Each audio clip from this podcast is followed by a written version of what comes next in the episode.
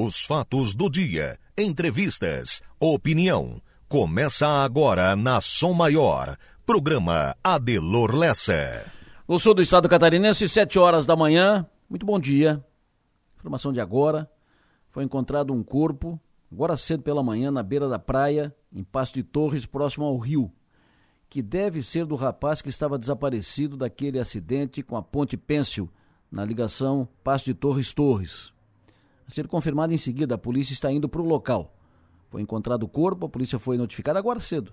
A polícia foi notificada e está indo para o local para fazer a devida confirmação ou não.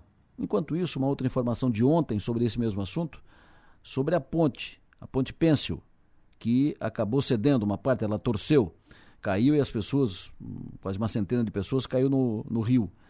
A informação de ontem do IGP, do Rio Grande do Sul, é que o cabo de sustentação da ponte, o cabo que rompeu, estava corroído, estava eh, tomado pela corrosão. Por isso, rompeu. Isso vai dar pano para manga. Enquanto isso, na política, mais um nome do Sul no primeiro escalão do governo Jorginho Melo. Beto Martins, ex-prefeito de Imbituba, aceitou.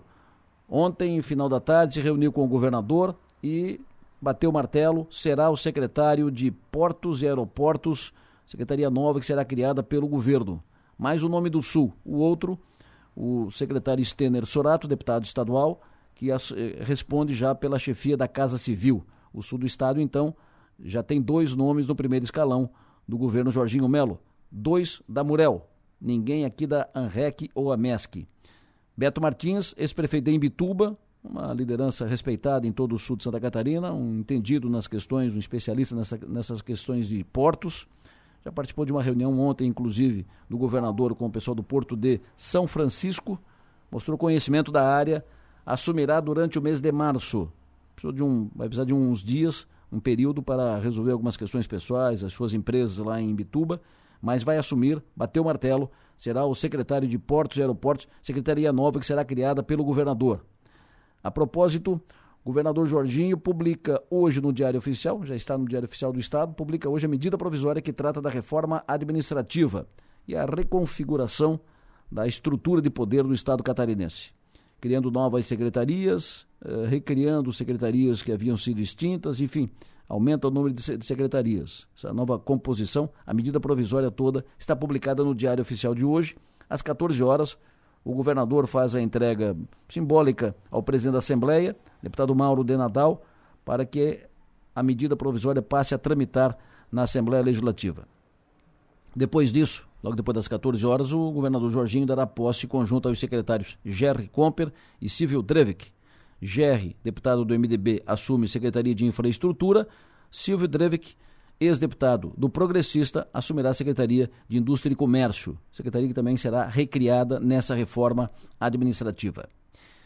Falando sobre Secretaria de Infraestrutura e montagem da estrutura de poder do governo Jorginho, o ex-secretário adjunto de Infraestrutura na gestão do governo Moisés, que é de Tubarão, já foi nomeado para a Superintendência de Planejamento. Ele é Alexandre Martins.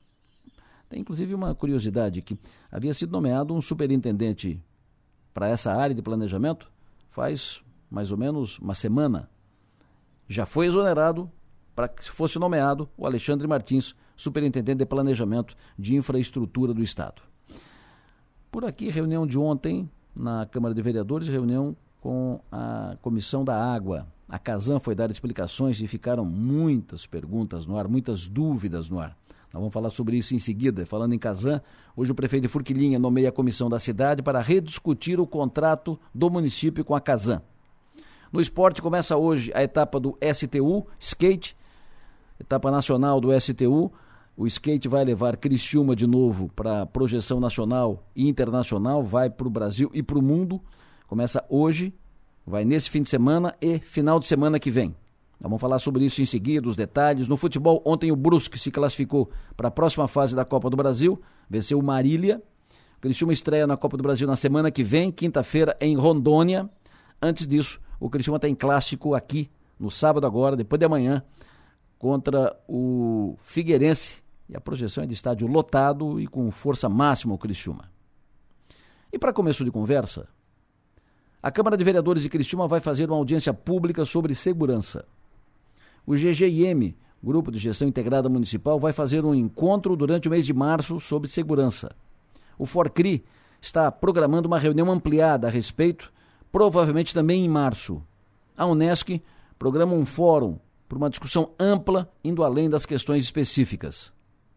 A mostrar que discussão não vai faltar.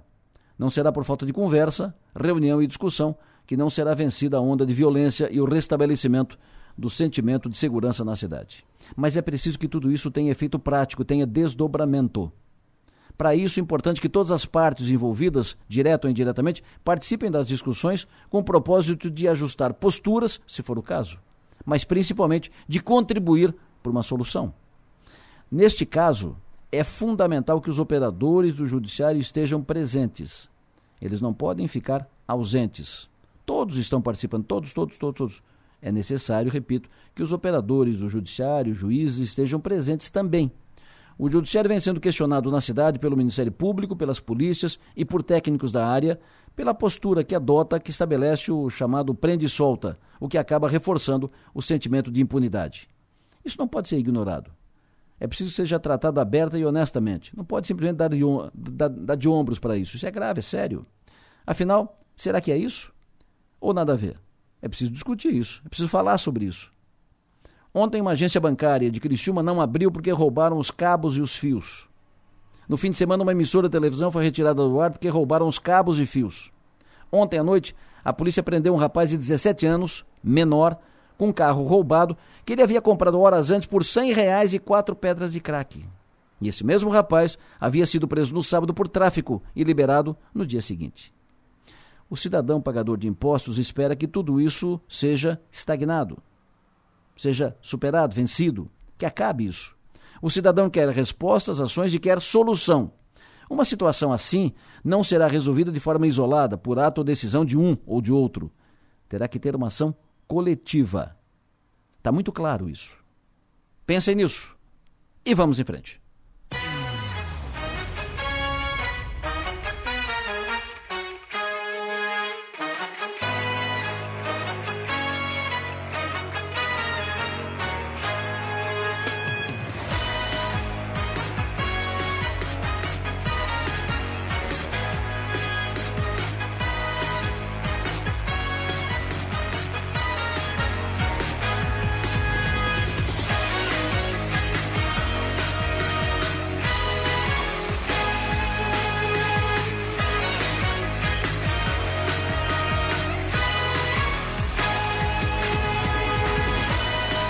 Manuela Silva faz a produção do programa, Marlon Medeiros faz a operação técnica. Juntos vamos até as nove e meia da manhã.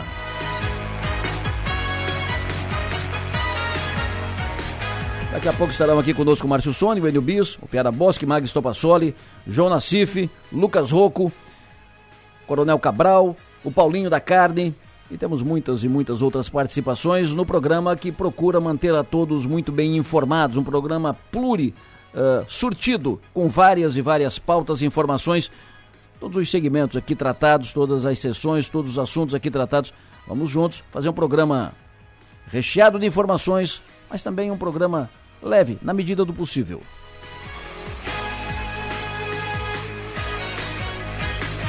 Eu digo na medida do possível que tem alguns assuntos que são pesados, né? São densos, né? E aí a gente tem que tratar, mesmo que procure não pesar demais a barra, mas a gente tem que tratar o assunto todos os assuntos, como devem ser tratados, esclarecendo, informando, eh, tirando dúvidas. A propósito, você fique à vontade para interagir conosco aqui. Mande para cá suas mensagens de texto ou de áudio com pautas, informações, opiniões. Utilize o WhatsApp para falar conosco.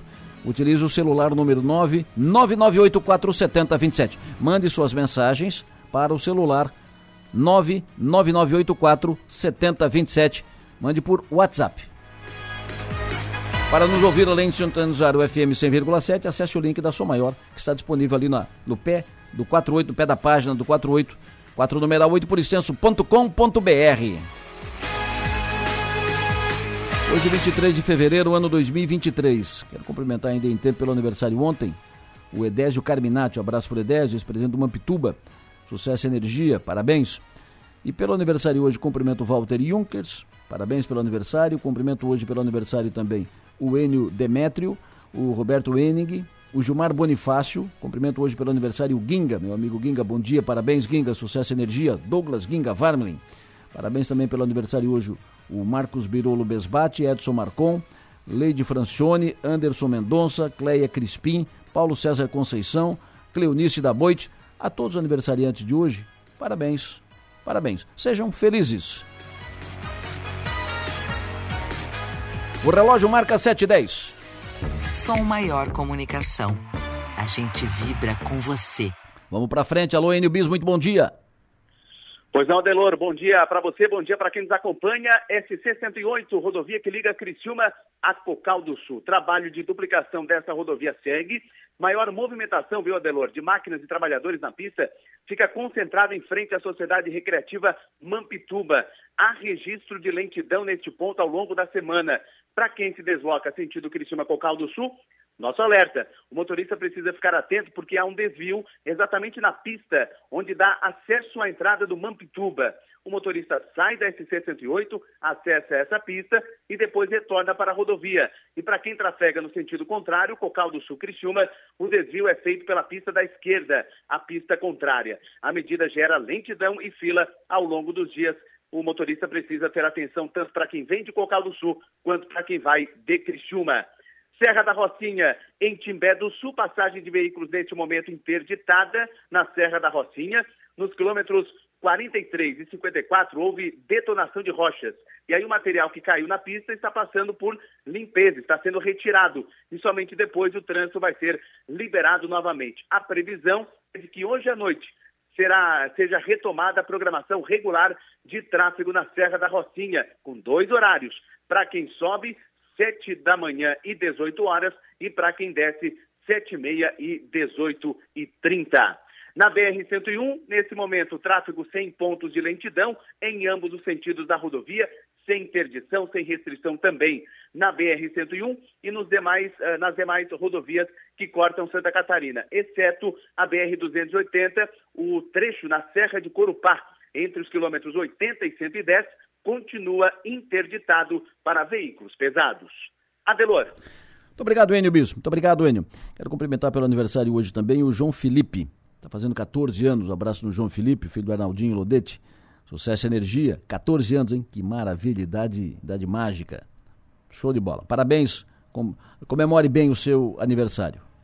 Quero cumprimentar também, não está de aniversário, mas tá, tem uma vitória importante. O Wagner e todos da Dugas Pizzaria a Dugas inaugura hoje, será inaugurada hoje, a franquia do Dugas em Vila Velha, no Espírito Santo. Ou seja, o Dugas fazendo sucesso além fronteiras. Inaugura hoje uma franquia do Dugas, Pizzaria Dugas, que é aqui de Criciúma. Inaugura em Vila Velha, Espírito Santo. Parabéns. Sucesso. Que tome conta do país. A Imperatriz Leopoldo, Leopoldinense, a Imperatriz campeã do Carnaval do Rio de Janeiro, por ação foi ontem. A Imperatriz foi para a Avenida fazendo uh, um, um samba enredo citando, lembrando o Lampião. Uh, em síntese, a gente diz que o Lampião morreu e nem o céu nem o inferno aceitaram o Lampião lá, lá em cima. E um samba enredo muito divertido e muito bonita a Imperatriz. Fez um samba, fez uma festa maravilhosa na avenida. Foi muito bonito. Mas ganhou assim por um décimo, né? Foi 0,8 e o outro 0,7 e o outro 0,6, o primeiro 0,9, tá, um, um décimo. Parabéns para todos os carnavaleiros. Tem por aqui muita gente que gosta da, da Imperatriz, muita gente que acompanha o, o carnaval pela televisão. E foi muito bonito o Carnaval do Rio de Janeiro nesse ano. Imperatriz campeã do Carnaval do Rio de Janeiro. Viu, seu Márcio Sônico? Alô, bom dia. Adelor Lessa, ouvintes da Som Maior, bom dia a todos. Professor, Vai chover de novo? Sim, sim, chove, sim. Mas a Leopoldinense é a escola de samba da preferida da produtora do programa da Maga Estupassoli ontem à tarde. Eu disse era a Roberta que estava ontem à tarde no microfone. A Robs, a, é. a Robs é a é. Roberta. É, inclusive, tu, a Maga saiu bem, viu? É, deu um banho. Tá, tá aprovada, tá aprovada. tá bom. Tu escutou não? Escutou, claro, né? com certeza, direto, né? Imagina.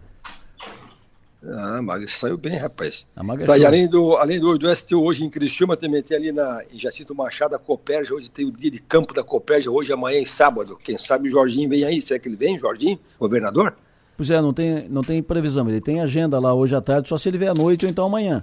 Mas o, hoje ele tem agenda à tarde, tem posse de secretários, tem cerimônia lá no, no Palácio da Agronômica. Então tá bom. Então temos dois eventos importantes, Criciúma STU e Jacinto Machado, grande dia de campo da cooperativa Cooperja, hoje e amanhã. Um evento muito bacana, muito técnico, muito, muito instrutivo. Então o dia começa com um tempo bom na região, tempo bom, temperatura agradável, temperatura aí na marca de, de 18 graus em média pela região. Deixa eu ver como é que foi aqui a mínima lá em cima na serra. Eu tirei daqui agora, vamos ver aqui. Lá em cima deu 12 graus de temperatura mínima em Bom Jardim, em, ali perto de Urubici, ali, aliás, em Urubici, no Mundo Novo, 12 graus também em Urupema. E aqui então na região, menores temperaturas, 18 graus, Criciúma, Uruçanga, Içara, aqui é Meleiro, Praia Grande e chegou a 22 graus ali, Laguna, região de praias. Tendência do tempo para hoje, Adelor, é, pela manhã até é bom tempo, viu? Agora pela manhã a gente tem bom tempo aqui pela região, mas tem a chuva mais próxima de nós nesse momento. Ela está ali em cima, ali entre Lages e Chapecó, tem uma precipitação vindo em nossa direção, mas ainda está um pouquinho distante. E quem está na praia também pega bom tempo pela manhã, alguma chuva à tarde.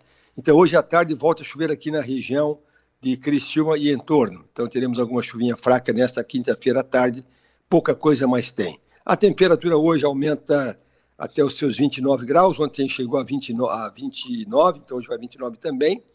Amanhã, sexta-feira, bom tempo pela manhã, também chove na sexta-feira à tarde, até com alguma trovoada. Amanhã é um dia com temperatura máxima 27 graus. E para o final de semana, tem o belo jogo do Criciúma e Figueirense no sábado à tarde. Então, às quatro da tarde, o jogo em Criciúma. Até pode ter, sim, a previsão coloca alguma chuvinha fraca sábado à tarde, muito pouquinho, viu? Nada assim significativo, mas tem. Mode um pouco ali o estádio. A sábado a temperatura vai no máximo a 32 graus, é um pouco mais quente. E domingo também, tempo bom, mesclando sol com nuvens, vai até 32 graus também. E semana que vem está colocando a predominância de bom tempo aqui na região. Então, desses próximos dias, alguma chuvinha fraca para hoje, alguma chuva um pouco mais importante para amanhã à tarde e alguma chuvinha fraca para sábado à tarde, domingo à tarde, mas tudo pouca coisa. Pela manhã o tempo deverá ser bom. Quanto às temperaturas, Adelor e ouvintes, a gente tem aí temperaturas que aumentam um pouquinho no final de semana, vai até 32 graus no final de semana, mas hoje e amanhã vai no máximo a 30 e olhe lá. Então, temperaturas muito comportadas, viu? porque não tem mais aqui na previsão aquelas temperaturas de 38 graus que aconteceram na semana anterior. Quanto à chuva, então, é, a condição está boa aqui na região, e quanto a vento, aqui tem um nordeste um pouquinho melhor, amanhã, hoje à tarde, amanhã de manhã cedo aqui na região. Então, de modos que o, o clima se comporta tipicamente de verão no sul catarinense nesses próximos dias. Adelor Lessa. Só confirma aqui, sábado, meio-dia, Rui do Silva. Ali no Arroio do Silva, sábado ao meio-dia, tem risco de alguma chuva? Tem é, pouca coisa, vem é mais para tarde, é mais a sábado tá à bom. tarde, viu? Sábado ao meio-dia é mais difícil que tenha alguma coisa, mas é tempo nublado, bastante nebulosidade. Deixa eu só confirmar aqui, estou falando assim meio de, de, de, empolgação, porque a previsão do tempo, ela tem a previsão, tá, Delor? Certo. E tem a previsão que o cara torce aqui também, sabe? Sim, sim. tem um evento, o cara meio que quer puxar para. Uh, tu vê? Rapaz, isso é um perigo. Às vezes tem um evento, o pessoal me pede, eu estou vendo que vai ter um pouquinho de chuva, mas eu fico torcendo, não, essa chuva pode ser que não aconteça. Então, sábado, a meio-dia, na Rua de Silva, não chove, chove só à tarde.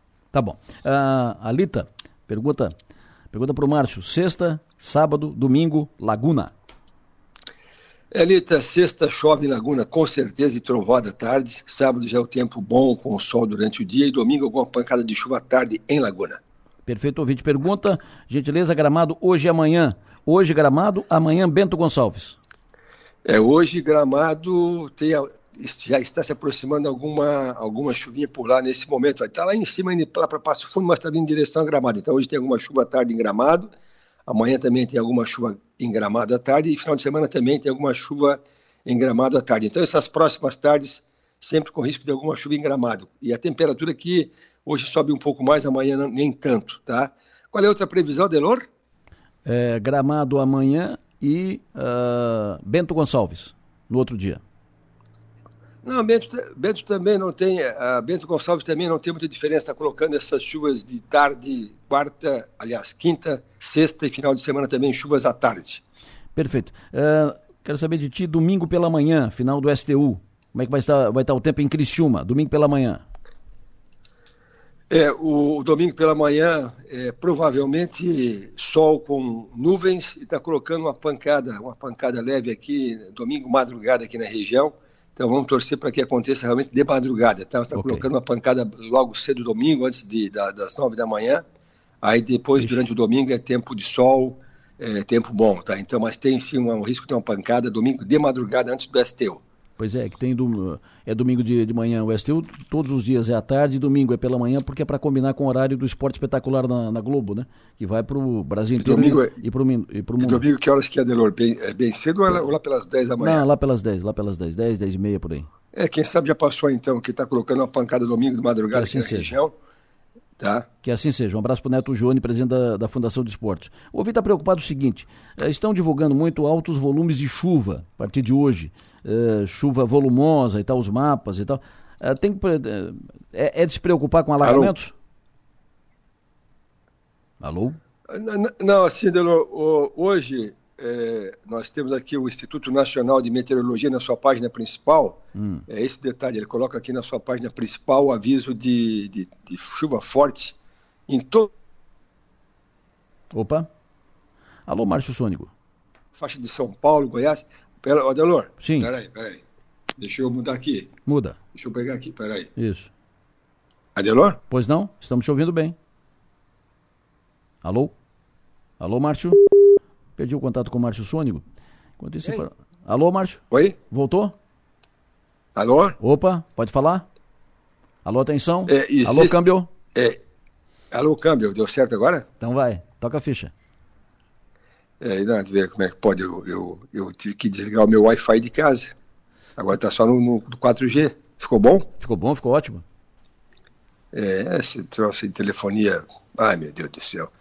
Ó, então, Adelor, o tempo ele, ele tem um aviso especial do Instituto Nacional de Meteorologia para todo o sul do Brasil, com algumas chuvas fortes para hoje, mas aqui, pela previsão que se tem, ela deve acontecer mais no Planalto Norte Catarinense. À tarde, é, vamos, aliás, já tem alguma chuva forte lá para a região de Canoinhas e Mafra nesse momento. À tarde, aqui na região, tem alguma chuva assim mais controvada, mas a princípio não é nada tão forte quanto lá em cima. Tá? Então, a, existe um aviso especial para o sul do Brasil mas Santa Catarina, a, o risco maior é para o Alto Norte Catarinense. Perfeito. Informação que estou recebendo agora, uh, o bombeiro info, informando que foi avisado que um corpo foi encontrado na Orla Praia Sul, na Praia Azul, além de Bela Torres, em Passo de Torres, próximo ao encontro da água com da água do rio com o rio água do, do rio com o mar, do rio Mampituba com o mar. O bombeiro está no local para a coleta do corpo e afirma que quem irá confirmar se é do jovem desaparecido na queda da ponte Pêncil será a polícia científica e a polícia civil. Mas todos os indicativos são de que o corpo é do jovem que estava desaparecido. Corpo, como informamos no início do programa, corpo que foi identificado agora pela manhã cedo, na beira da praia, lá em Passo de Torres. O Márcio Ouvinte pergunta para ti, o Marcel pergunta o tempo semana que vem no Rio de Janeiro. Opa, temos que, temos que ver se consigo pegar aqui a previsão do Instituto Nacional de Meteorologia, que o não, não, não trabalha com Rio de Janeiro. Mas aqui é tranquilo, pegar aqui o INEMET aqui da Brasília, hum. ele já vai nos dar aqui o tempo. Rio de Janeiro, capital, claro, capital, claro. Cidade, não claro. vai lá para outro lugar, né? Sim. Não vai para outro lugar. Hum. Então, o que é que bota aqui para a previsão do tempo? Rio de Janeiro, semana que vem, está colocando algum. É, está colocando com, com chuvas é, é, todos os dias com um pouco de chuva, tá? Temperaturas aí que não sobem tanto semana que vem no Rio de Janeiro. Então ele pega uma semana iniciando com, com chuvas do Rio de Janeiro e não tão quente, máximo de até 30 graus. Aí ele melhora bem o tempo lá no Rio a partir da sexta-feira, dia 3. Então prepare-se para algumas chuvas à tarde principalmente. E nesse fim de semana no Rio? Uh, sábado, domingo no Rio? Não, está colocando bom tempo. Bom tempo. Está ah, tá colocando Rio de Janeiro nessa hoje, quinta-feira, com bom tempo, amanhã com bom tempo, final de semana com bom tempo também, até muito quente ali no final de semana, com 34 graus. Aí a partir da terça-feira, terça, quarta, quinta, que tem algumas chuvas um pouco mais frequentes. Fechou. Uh, Itajaí, semana que vem, a Deise pergunta. Ô, Deise, semana que vem é para predominar bom tempo, viu? A partir da segunda-feira. Hoje ali em Itajaí, essa, essa, esse aviso especial da chuva mais intensa, Sim. pelo que eu vejo aqui na, na, formação do mapa, acontece hoje ali em Itajaí. Aí semana que vem é uma semana de bom tempo em Itajaí, temperatura não muito alta, que a, semana que vem tem um ventinho sul começando na semana que vem, Sim. depois que vira para Nordeste na quarta, terça-feira, então é uma semana um pouco mais fresquinha também semana que vem. Terça a domingo, semana que vem, em Bombinhas. Também, é, Bombinhas também ela segue o mesmo critério de Itajaí, a, a semana que vem com bom tempo a partir da terça-feira. Perfeito. Uh, ouvinte pergunta para ti como é que fica o tempo em Sara, sábado e domingo. Vai pintar casa? Consegue pintar casa? O Gustavo pergunta. Olha, Gustavo, é, tem que tomar cuidado porque o sábado tem essa pancadinha à tarde leve, mas tem, domingo também tem uma pancada de chuva à tarde, tá? E não é o dia todo de bom tempo, tem um risco de alguma chuvinha fraca tanto no sábado quanto no domingo. Mas aí é o seguinte, Adelor, hum. terça-feira passada agora, hum. eu, eu contratei uma pessoa para vir dar uma. lavar a minha casa por fora. Aí ele assim para mim, só negou, se fosse por ti eu não viria hoje, que dissesse que ia chover. e terça-feira tinha previsão de chuva e não choveu. Então. Esperamos que também aconteça o mesmo para sábado, mas por enquanto a previsão de chuva sim é sábado à tarde. Sábado em São Joaquim e São José dos Ausentes. É, ali para São Joaquim, no sábado, a situação também é semelhante. Alguma chuva à tarde e ausentes também não, não, não escapa disso. Também escapa alguma chuva à tarde, chuva de verão, tanto sábado quanto domingo, tanto São Joaquim como ausentes, alguma chuva no final de semana à tarde. Amanhã à noite no Caravaggio, a partir das nove da noite. É, o, amanhã à noite aqui na região, é, nós temos chuva amanhã à tarde e também deve chover amanhã à noite um pouquinho, tá? Tem um pouquinho de chuva amanhã à noite aqui na região, sim, pouca coisa mais tem. Perfeito. Uh, o seu Antônio Ferreira vai fazer um serviço de manutenção no telhado, aqui em Criciúma. E aí tá, o pessoal está perguntando para ti, o filho dele está perguntando, qual o melhor dia para fazer esse serviço? Assim, o, a semana que vem está parecendo a semana um pouco mais estável, que por hoje à tarde, por exemplo, tem essa precipitação, amanhã também tem essa chuva para amanhã, final de semana ele não trabalha com o telhado, fica complicado. Então, a princípio, a partir da terça-feira que vem, uh, dia 28 em diante, até o dia 3, que é sexta-feira, a previsão coloca o tempo um pouco mais enxuto aqui na região. Fechou, Márcio. Muito obrigado. Sucesso e energia. Bom trabalho. Até mais tarde. Delor, um bom dia para todos. Até mais tarde. Previsão do tempo. Oferecimento. Instituto Imas. IH Serve. Romance que não acaba na venda. Manu Silva, a informação atualizada do bombeiro sobre o corpo encontrado lá em Passo de Torres, agora a espera da confirmação que seja do rapaz, do Brian, que estava desaparecido, o Brian Grande, que estava desaparecido. É isso mesmo, Andelor. O Corpo de Bombeiros foi acionado nas primeiras, no fim dessa madrugada de, de quinta-feira. Está no local ainda. É, o corpo foi encontrado próximo aonde o rio Mampituba deságua no mar. Então, a tendência, tudo indica que seja, mas quem vai confirmar, quem de fato vai dizer é da, da vítima desaparecida após a queda da ponte, é a Polícia Científica. Mas lá no local agora, na Praia Azul, um pouquinho antes de Bela Torres, está o Corpo de Bombeiros de Santa Catarina, Rio Grande do Sul, Polícia Civil, Militar, todo mundo lá para essa ocorrência. Perfeito. E os destaques de agora nas redes? A gente começa com o destaque do G1. motociclista é atropelado por carro do Google Maps e imagem viraliza. E a guerra da Ucrânia vai acabar logo? Veja os fatores que podem determinar o rumo da invasão.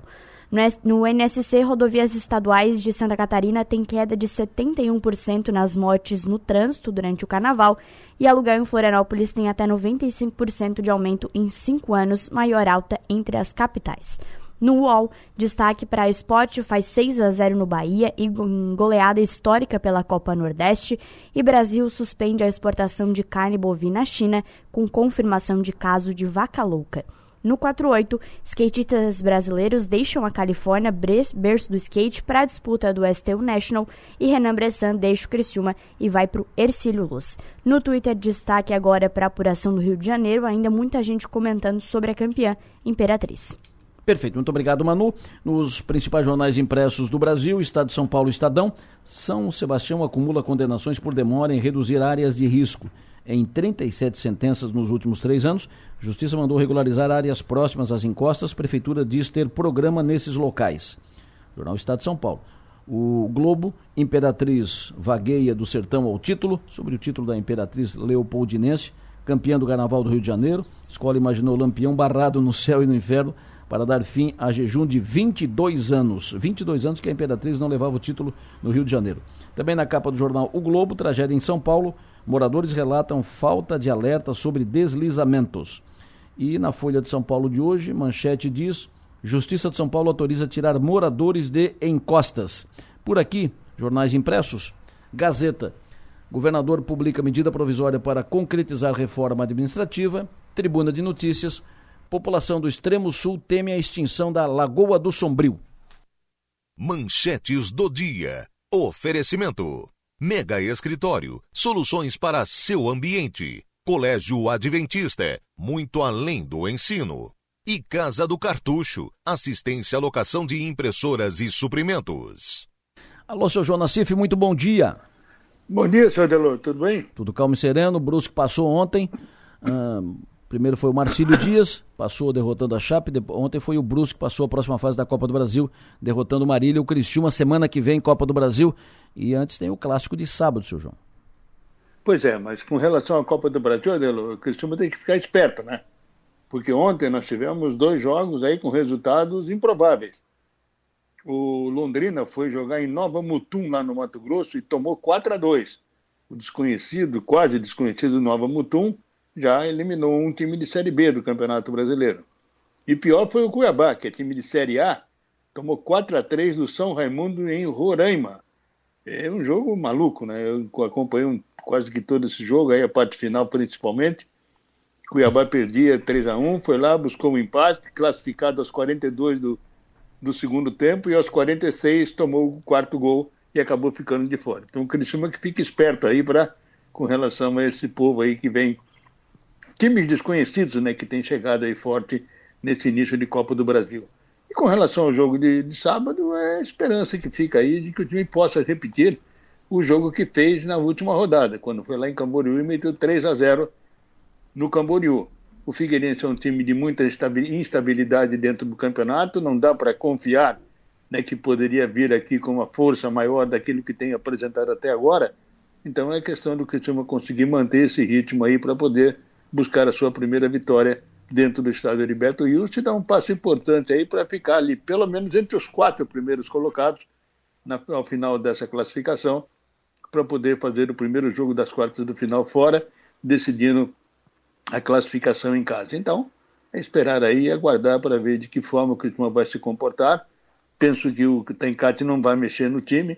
O esquema deu certo, com o Marcelo Hermes vindo mais por dentro, o Helder na lateral esquerda e os dois atacantes de muita movimentação, que se entenderam muito bem no jogo em Camboriú, o Fabinho e principalmente o Éder. Então, casa cheia e busca aí desse resultado que será importante para consolidar, quem sabe, uma campanha dentro desse campeonato brasileiro.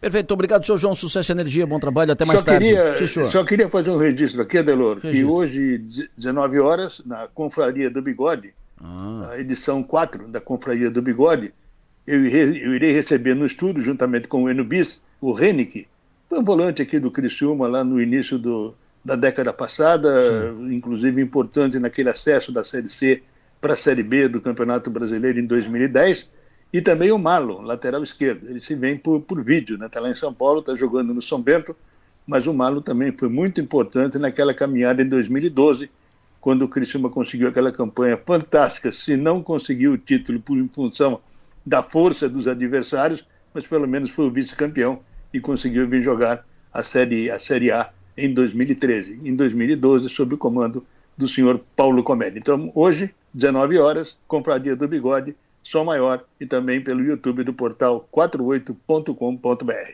Show de bola. Um abraço, seu João. Até mais tarde. Valeu, até mais. Um abraço.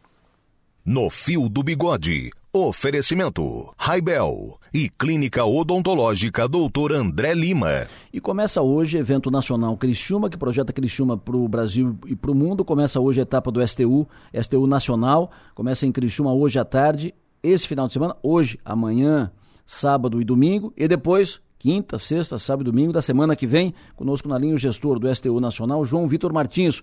João, bom dia. Bom dia, bom dia, tudo bem? Tudo bem, prazer ouvi-lo, obrigado pela sua atenção conosco aqui na Sou Maior. Que hora começa hoje? Quem vai hoje para a pista, para a quadra? E o que se pode esperar hoje? Quem estará hoje no STU aqui em Criciúma? Hoje a gente começa às 9 horas. A gente teve inclusive que adiantar um pouco o horário, então importante para a galera se preparar, para quem estava se preparando para ir um pouquinho mais tarde, vem um pouquinho mais cedo. A gente vai começar às 9. Amanhã também a gente fez um ajuste para começar às 9 por conta do, da previsão do tempo. E hoje que a gente pode esperar muito skate de alto nível.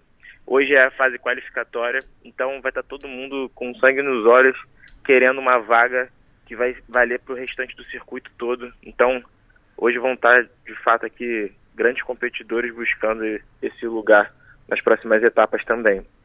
Ô João, em função do tempo, hoje vai ser só de manhã, não tem à tarde? É, hoje a gente acabou adiantando, aí vai até o começo da tarde, vai até 4 horas.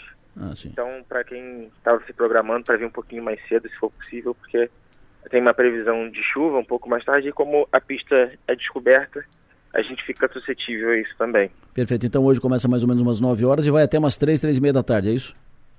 Exato. Perfeito. Uh, qual é a diferença da, do, do, que nós vamos ter nesse final de semana e o que nós vamos ter na semana que vem? São duas modalidades diferentes. São as duas modalidades olímpicas. Uma se chama street e a outra é o parque. E aí no street é a pista que simula obstáculos de rua, com escadas, corrimãos. E a outra é a pista de parque, que ela é como uma piscina. E aí é, é são mais obstáculos de transição. Essa é, é, a diferença básica. São realmente duas modalidades diferentes ali do skate, mas as duas que são as olímpicas. Perfeito. Quantos uh, de fora vêm para a prova, para a competição para o STU nesse final de semana? Quantos daqui e quantos de fora? De fora que eu digo é de, de, outros estados e, do, e de fora do, do ah, país. Ah, sim. Não, então, de fora do Brasil não vem ninguém porque é uma competição nacional. Esse é, é o circuito, é o principal circuito nacional, então estão os melhores do Brasil reunidos aqui. E aí vem os maiores nomes do Brasil. Nessa semana a gente tem a Pamela, tem o João Lucas Alves, tem a Gabi Mazeto. E na semana que vem a gente tem os atletas do parque, inclusive recentemente acabaram de fazer pódio no Mundial, como Pedro Barros, o Japinha, Calane, que é local também aqui de Santa Catarina. Então vem muita gente forte nas duas semanas. Perfeito. Muito obrigado, João, pela tua participação conosco. Tenha um bom dia, bom trabalho, sucesso e que seja um grande evento como foram os outros dois. Maravilha. A gente espera por todo mundo lá. Claro. Com o evento já preparado para todos. É gratuito. É só fazer uma inscrição. Quem quiser saber mais informações, entrar no nosso Instagram, arroba Perfeito. Muito obrigado, João. Estará conosco, a sua maior estará uh, no evento vai cobrir o evento, estará dando todas as informações, estará acompanhando todos os detalhes, faremos uma cobertura especial desse evento, que é importante para a cidade, importante para para a região sul de Santa Catarina e estará conosco na cobertura uh, dessa etapa do STU o empresário Sandro Zanata, que é proprietário da Rock City, mas que tem uma vida ligada ao skate. Sandro, bom dia. Bom dia, Delor. Bom dia a todos os ouvintes. Satisfação estar conversando com vocês nesse horário. Prazer tê-lo conosco, muito obrigado pela tua participação. Estaremos juntos nessa, nessa cobertura do STU Nacional. O Sandro estará conosco na cobertura, será o nosso comentarista. Qual é a tua expectativa para esse para essa etapa do STU e o que representa para a Criciúma, para a região sul-catarinense essa etapa do STU, Sandro? Bom, Adelor, primeiro é agradecer o convite, né? É um momento muito especial para nós que viemos trabalhando junto ao skate, ao esporte, às ações sociais linkadas ao skate. E a expectativa é a melhor possível, né? Eu acho que Criciúma está vivendo um momento ímpar com relação ao esporte, né? Com relação ao skate. Falo esporte porque o skate virou uma modalidade olímpica, né? Então a gente pode classificar como esporte também e também como estilo de vida, né? Então, é, para mim e para todos os skatistas que comerciantes, empresários da região. Eu acredito que para toda a sociedade é um momento muito importante porque, além de é, projetar a nossa cidade, a nossa região para o Brasil e para o mundo, porque com certeza o mundo vai estar ligado, o mundo do skate vai estar ligado os dois finais de semana em Criciúma, né? Sim. É, vai ser uma coisa muito muito especial, acho para todos. Acho que é um momento é, que a gente tem que comemorar, que a gente tem que prestigiar, porque o skate na nossa região e no país é uma fonte de renda e uma fonte de transformação social, né? A gente vem escutando ali algumas situações com relação à segurança pública e eu tenho certeza que o skate é, de Criciúma, através da FME dos projetos sociais que a gente vem encabeçando, tem transformado a vida de muitas crianças. Então, eu acho que é uma expectativa muito positiva e vamos para mais um evento, né, Adelor? Claro. De, de, depois de tantos, né, que a gente vem participando e é, encabeçando, esse aí é, eu não tenho dúvidas que quem está acompanhando a estrutura do evento vai ser o maior evento da, da história da nossa região. Ô Sandro, quem é que tu, quem não é muito chegado no do skate, não tem todas a, as informações e tal, uh, quem é que tu recomenda dos skatistas que estarão hoje no, nessa etapa do STU, vão, vão para a pista, quem é que tu, que tu recomenda, ó, fica de olho nesse, fica de olho naquele? Ah, Delor, é difícil, né, porque a gente, a, a gente que acompanha o skate, a competição do skate, é, isso foi mostrado nas Olimpíadas, é, eu acredito, eu vejo por, por um lado, assim, é, como é um esporte individual, é você contra você mesmo, né? O skate é uma forma de tu te auto-superar, né? Mas, pô, a gente tem muitos nomes ali. Eu estava ali ontem acompanhando os treinos e tem muitos nomes que é difícil a gente eleger um, mas a gente tem Lucas Rabelo, Ivan Monteiro, tudo skatistas de que vivem no exterior, né? Que foram é, buscar a sua profissão lá fora do Brasil, então a gente sabe que lá tem um, uma estruturas melhores, né, muito mais pistas, o governo apoia, e isso está começando agora no Brasil. Então, no parque a gente tem muitos nomes, como o nosso amigo falou, é, o Pedro estava ali ontem, o Pedro Barros, que para mim é uma inspiração. Conheço o Pedro desde criança, quando ele começou a vir para Uruçanga com 5, 6 anos. E hoje ter, ter se, formar, é, se formado como ídolo né, internacional. O Pedro é respeitado aonde vai. Também o Japinha, né, no parque, estou falando. O Calani, que é um skatista de Florianópolis, que a gente tem uma ligação muito forte.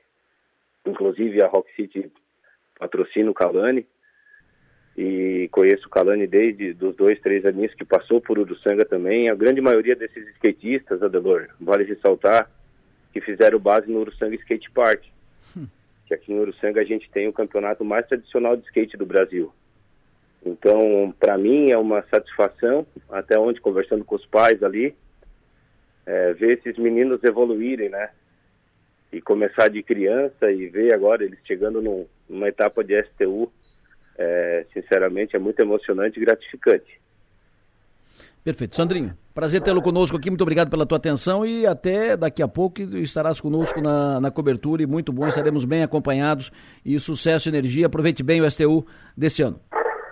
Então tá, Deloro, obrigado pelo espaço, obrigado a todos, fiquem ligados e fazer o convite também, né, para toda a nossa população da região, prestigiar o evento, que vai ser um evento com certeza tá lindo demais lá a estrutura, tá um, uma coisa mesmo única para nossa região. Então vale a pena ressaltar e fazer o convite que o parque está lindo, a estrutura está linda, levar as famílias, as crianças, que vai ser uma uma um final de dois finais de semana históricos. Tá bom? Muito obrigado, um abraço. Um grande abraço, bom dia a todos. Começa hoje a STU Nacional, essa etapa de, do skate, essa, esse evento de skate começa hoje e vai começar agora cedo, nove, daqui a pouco nove e meia da, da manhã o pessoal vai, porque vai chover no final da tarde, então é, seria a partir da uma hora até final da tarde. Vai começar mais cedo, nove, nove e meia, até mais ou menos umas três, três e meia da tarde por causa da chuva. A Som Maior estará lá, nós vamos fazer, co, vamos fazer cobertura especial, vamos uh, falar muito disso Estaremos nessa cobertura acompanhados do Sandro Zanato, que será o nosso comentarista, é um especialista no, no skate. E nós estaremos tanto hoje, amanhã, eh, sábado, domingo, quanto na outras, eh, nos quinta, sexta, sábado e domingo, acompanhando todo esse evento que é importante para a cidade e para a região. Parabéns a todos os envolvidos, todos os organizadores. Intervalo, volto já, daqui a pouco, política. Hoje o prefeito de Forquilinha, prefeito José Cláudio Gonçalves Neguinho, ele monta a comissão que vai tratar da rediscussão do contrato do município de Forquilinha com a Casan. O prefeito está indignado com, com a Casan está aventando a possibilidade, avaliando a possibilidade de rompimento do contrato de Furquilinha com a Casan, mas para que o assunto seja, se for essa decisão, uh, que seja, tom, seja uma decisão coletiva, que não seja individual, que o assunto tenha uh, uma, um, um encaminhamento que não seja, repito, individual, que seja coletivo, o prefeito Furquilinha resolveu montar uma comissão Comissão que vai ter CDL, Associação Empresarial, representantes dos bairros, Câmara de Vereadores, representantes da, da, Prefeitura e por aí mais e tal, tal. Essa comissão tá, está praticamente pronta, faltava o representante da Câmara, que foi indicado ontem, e o prefeito baixa decreto hoje, montando a comissão e dando prazo para definir o assunto. Forquilinha.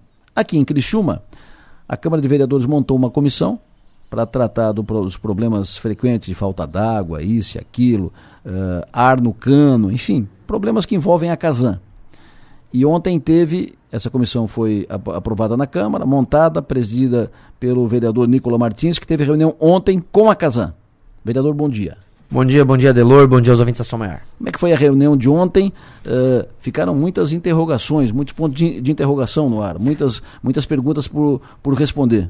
Ficaram sim, né? Sabe quando você limpa uma casa, você começa a sacudir o tapete, começa a levantar o pó e tudo mais? Foi bem assim ontem. A gente levantou todo esse assunto e agora vai começar a ajustar. A gente começa a limpar, começa primeiro limpando o quarto, depois limpando a, a sala e vai ser mais ou menos dessa forma os 180 dias de trabalho que nós vamos ter na, na, na comissão. Mas uma coisa ficou muito clara no primeiro dia: existe falta de comunicação. E ontem você disse uma frase que é a mais pura verdade e, re, e o resumo de ontem. A agência fiscal fiscalizadora não fiscaliza, a prefeitura não cobra e a casa não faz. Hum. É isso que está acontecendo. Falta comunicação. O básico. Teve alguns momentos ontem durante a, a, reunião que eu fiquei com a nítida impressão que os representantes da Casan não conheciam os representantes da agência reguladora. Bárbaro. Isso é uma pergunta que eu já, já vou fazer na próxima reunião. Quantas reuniões periódicas existem entre, entre agência reguladora e Casan?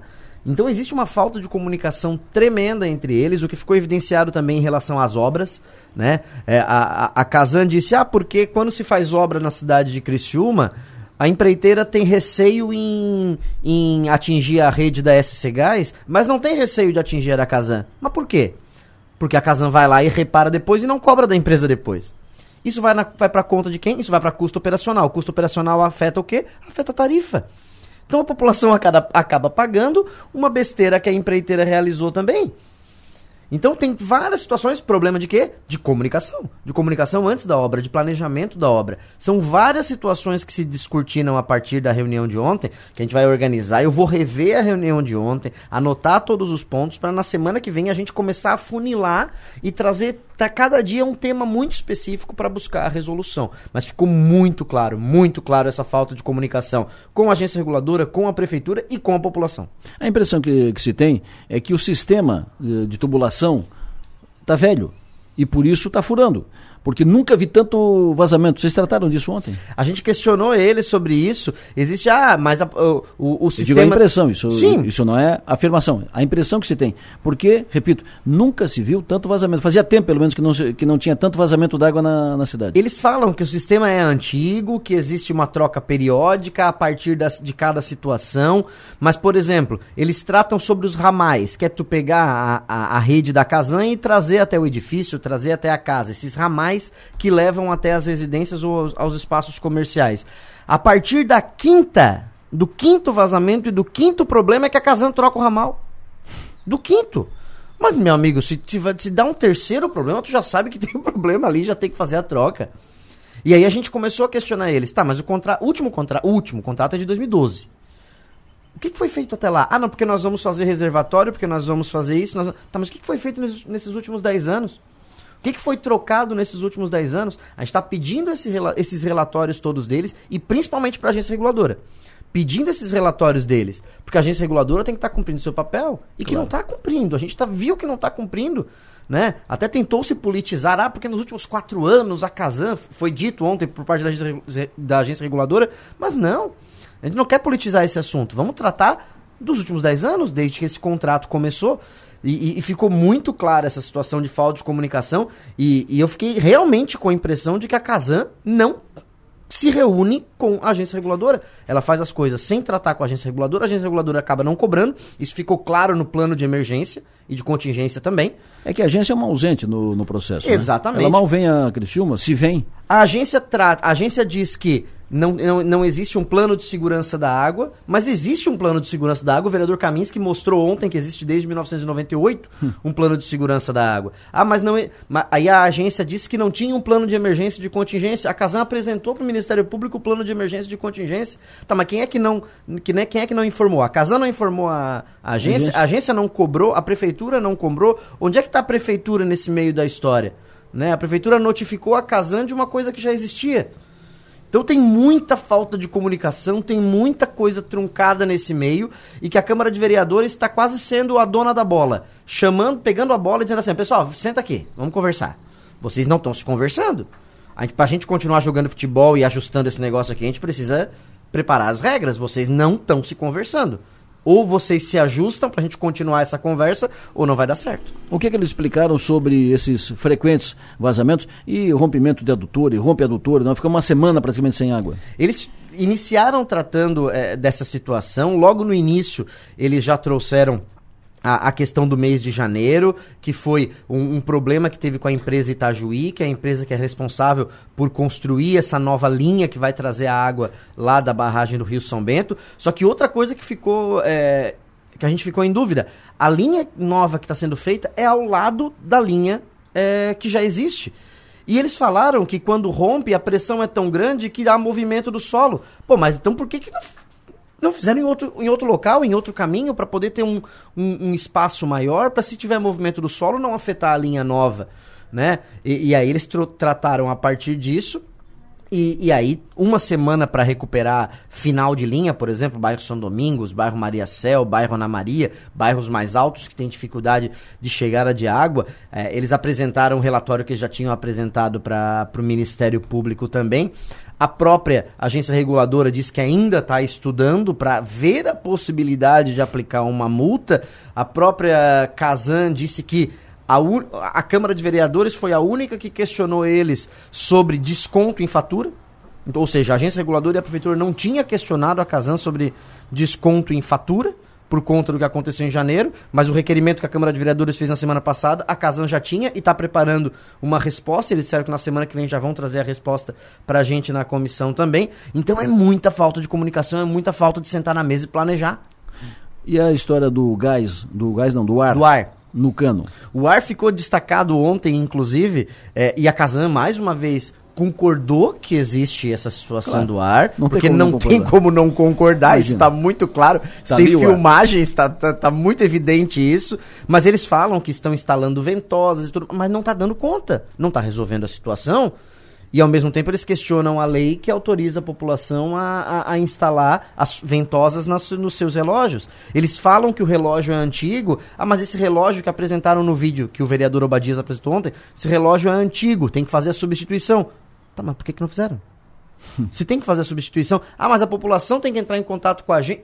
Ei, mas todo mês tem alguém que, da Casan, ou contratado da Casan, que vai lá e lê o O relógio. relógio aquele é antigo, mas quantos que estão aí que são antigos? Não, exato. E aí como é que faz? Eu- como é que eu vou saber que eu, eu, eu não, não sou especialista em relógio de, E de marcador de água? Vou saber se é e antigo, se não é. E o cidadão que vai lá e lê, ele não tem a know-how para Se ele quiser me perguntar se o microfone aqui é antigo, eu sei. Agora, reloginho ali da- do, do marcador de Ah, água, eu não isso- sei. Mas isso é evidente. Ah, mas é atestado pelo. Ok, atestado pelo Inmetro, mas em, em quando? Quando que foi atestado? Pois é. Quanto que melhorou de lá pra cá? Então, se tem que fazer um movimento municipal de troca de relógio, então que a Casan ajuste e faça Que faça esse movimento. municipal. Quem tem que fazer é a casa. Exatamente, eles têm que fazer esse ajuste, eles têm que fazer esse movimento. Eles concordaram ontem que existe isso, só que eles não conseguem explicar a situação do ar. Eles concordaram ontem até mesmo que por conta do ar o relógio pode voltar.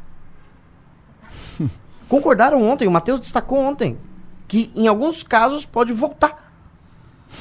Ah, mas é diferença pequena que vai fazer no, no- na, na tarifa. Ok, mas a gente tem praticamente toda a cidade que tem tarifa dobrada por conta do, do serviço de esgoto.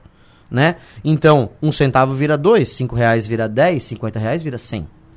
Então a gente tem que ter essa consciência e a Casan tem que fazer esse movimento para troca de relógios, então, se o problema está no relógio. É, repetindo, ah, a agência não, não fiscaliza, a Casan não faz e a Prefeitura não, não cobra. Né? Uh, em função disso, o que a Câmara vai fazer? A partir da semana que vem, a gente vai começar a entrar especificamente em cada um dos assuntos. Nós vamos é, delimitar. Eu vou sentar com o vereador Kaminski hoje para a gente desenhar o plano de trabalho, como eu falei para ti. A gente levantou todos os assuntos no primeiro dia para poder agora delimitar cada um deles. É um trabalho de médio e longo prazo. Ontem tentou se dizer, ah, mas a gente quer saber quais são os encaminhamentos. Calma, a comissão tem 180 dias para trabalhar. Claro. Forquilinha está fazendo um trabalho agora a partir da prefeitura de análise também. Nós, enquanto Câmara de Vereadores, estamos fazendo. Pedimos mais contratos para eles ontem, pedimos cópias de todos os relatórios que a agência, que a agência reguladora fez para poder a gente analisar se ele realmente fez. Nós vamos ter, nós já estamos contratando uma assessoria para a comissão de engenheiro civil e engenheiro sanitarista que vai nos auxiliar muito nesse, nessa análise dos relatórios que vão ser apresentados e além do, do, da análise jurídica, da assessoria jurídica da Câmara que já está nos auxiliando com os contratos existentes. Então nós vamos agora especificar cada um dos temas. Um tema comunicação, um tema gestão de planejamento de obras, o tema ar, o tema tarifa de esgoto, o tema municipalização, porque a gente tem que ver prós e contras. Eu vou a Joinville, eu quero saber como é que o Joinville municipalizou. Eu quero saber como é que Florianópolis está lidando com essa situação, que até CPI na Câmara de Vereadores de Florianópolis tá, já foi protocolada. A gente tem que entender o que está acontecendo para poder propor as melhores soluções no relatório final. Max Tobassoli. Bom dia, Delor. Bom dia. Bom dia, vereador Bom Nicola. Dia. É, eu tenho duas perguntas, na verdade. Uma é, eu fiquei com a impressão, então, que a, a prefeitura também falhou nesse processo, né? De Sim. não, não cobrar o, o, que precisava ser cobrado. E ontem, acho que foi ontem, que a gente, no, um ouvinte entrou em contato com a Delor aqui e disse que está faltando água de novo. Né, na, na região Três da, ontem. Santa Luzia ontem. Na, isso, na Isso. região da Santa Luzia. Que, de novo, né, é, é, é uma coisa recorrente. Sempre a gente está dizendo, ó, tá faltando água. Tá... A comissão tem 180 dias para apresentar aí os, seus, os dados, os resultados, encaminhamentos e tudo mais. Mas e essas faltas d'água recorrentes? Eles têm um posicionamento sobre isso ou vai continuar assim? Eles estão destacando justamente que estão fazendo as substituições dos encanamentos, substituições dos ramais, onde está tendo esses problemas de falta d'água. E aí eu questionei eles, por que, que somente troca o ramal depois de cinco? Cinco problemas. Pô, no segundo, no terceiro, tu já sabe que, que vai dar problema, que, que tá dando problema. Tem que esperar cinco para trocar o ramal, né? É muito, é muito, tá esperando demais. Ou seja, as pessoas têm que ficar sem, sem água cinco vezes por conta do mesmo problema para haver a troca, Não tem é isso? lógica isso. Mas essa é o Essa é a tá- justificativa da Casan para troca de ramal. Então a gente tem que analisar essa situação, porque, ah, o final de linha tá com problema. Lá onde a Manu mora, lá no Ana Maria, é, dif- é difícil? É longe? É, é longe. Mas a gente tá falando da Santa Luzia, que é do lado do São Defende, que é onde tem estação de tratamento. Isso. É muito próximo da estação de tratamento. Não tem, não, não, não tem por que essa justificativa. Eles têm que ficar mais próximos da população e comunicar melhor. Comunicar melhor. Eles são muito ruins de comunicação. O- algumas mensagens do- dos ouvintes aqui. O ouvinte eh, registra o seguinte, Dalton. eh, nós aqui no interior de Nova Veneza querendo água da Casan. Pessoal aí reclamando. Água é sim um direito de todos. Nós aqui tivemos que montar uma associação. Pegar água em nascentes da, da região, tratar e distribuir. Eh, Não conseguindo tratar de forma adequada quando chove demais, faltando em períodos de seca. Às vezes pegando a do rio aqui, que é extremamente poluída, cada um com seu problema. Nós estamos falando aqui interior de Nova Veneza. Interior de Nova Veneza é ao lado da barragem do Rio São Bento. Bom, o Valmor Fernandes pergunta: teria uma um percentual de ar que é cobrado na fatura? Varia bastante, varia bastante. Dos percentuais apresentados ontem, o que mais me assustou é o de perda. Entre pegar a água lá na barragem e distribuir aos criciumenses, a 32% de perda, ou seja, um terço. Nossa. Eles disseram que nos últimos 10 anos diminuiu 13%, era 45%, veio a 32%. Mas um terço de perda ainda é muito alto. O João Írio Raupe diz a Casan precisa ser substituída por um sistema municipal. Já passou da hora. É mais barato e mais funcional. O William diz o seguinte: a falta de água ontem na região de Santa Luzia foi um vazamento que ocorre todos os meses no mesmo local, na pracinha do, do bairro. Pô, E- mais fa... É inacreditável. E o Antônio Sérgio diz o seguinte: aproveita a presença do Nicola aí para perguntar sobre o Conselho Municipal de Esportes. A lei está aprovada, falta a Fundação Municipal de Esportes colocar em prática. Perfeito. Nicola, prazer tê-lo aqui conosco, sempre bom tê-lo conosco aqui. E por favor, siga adiante. Vamos, vamos ver se a gente fecha essa comissão da, da água com uma solução. Né? Que não seja apenas para conversar. Fecha com uma solução. Porque eh, esse negócio de falta d'água, falta, faltar água numa cidade como Criciúma, com uma barragem ali, ali do lado, uh, sobrando água ali, é absolutamente inconcebível. Por favor.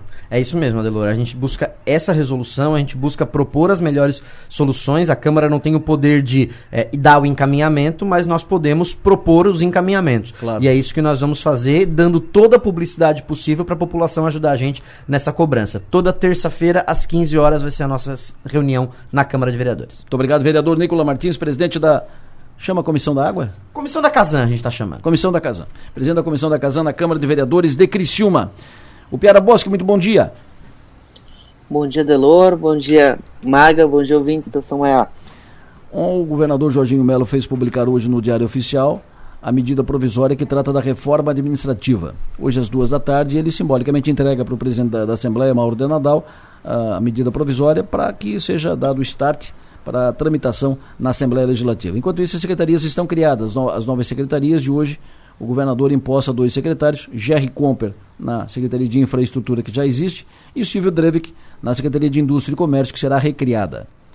Também será criada a Secretaria de Portos, Aeroportos e Ferrovias. E, fato novo, o ex-prefeito de Imbituba, o Beto Martins, aceitou, é o novo secretário de Portos e Aeroportos, pediu um prazo de 20 dias, mais ou menos, para resolver as questões uh, pessoais e das suas empresas e tal, tal. Mas ontem, inclusive, já participou de uma reunião no Palácio da, no Palácio da, da Agronômica com o governador Jorginho, com o pessoal do Porto de São Francisco e mostrou conhecimento da área. Ele é um, ele é um conhecedor, ele é da área de portos, ele tem empresas que trabalham com o Porto de Imbituba e conversei com ele ontem à noite, muito, muito animado, muito animado para fazer, uh, está interessado nesses projetos de ferrovias que existem, uh, quer tratar dessa questão dos aeroportos, enfim, Beto Martins, segundo nome do sul do estado, no governo, no primeiro escalão do governo, Jorginho Melo. O Piara Bosque, o que, que ainda vem por aí, depois do Silvio Drevik, depois do Beto, depois do, do Gerry, o que, que ainda vem aí no, no que falta para fechar o time do governador Jorginho Melo?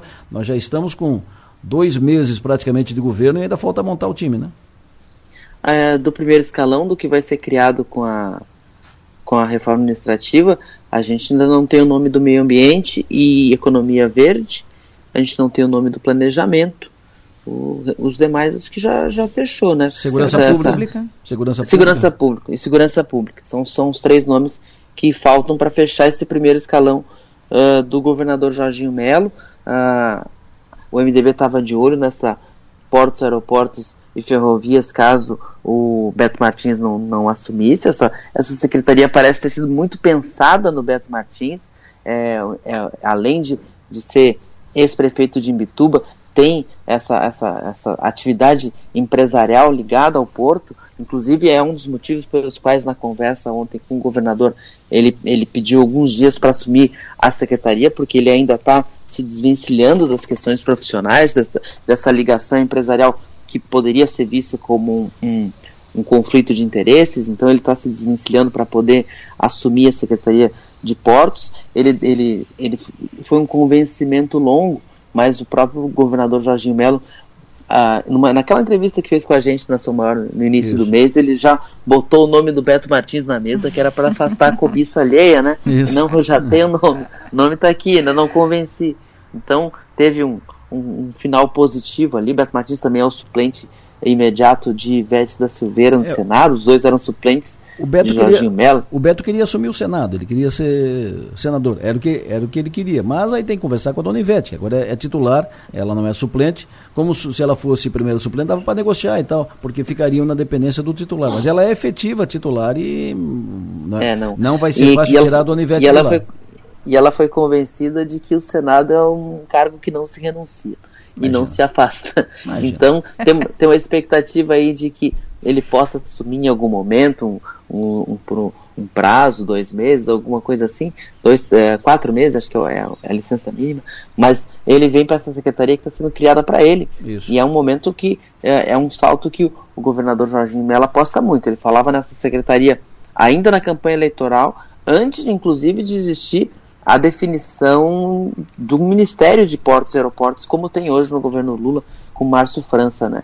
Foi criado também, também desmembrado da área de infraestrutura. Então, mesmo que não combinado, está alinhado com, com, o, que, com, que se, com que se coloca. Então, tem várias questões importantes. Falta, a, a, a... falta definir também ainda o presidente da FESPORT.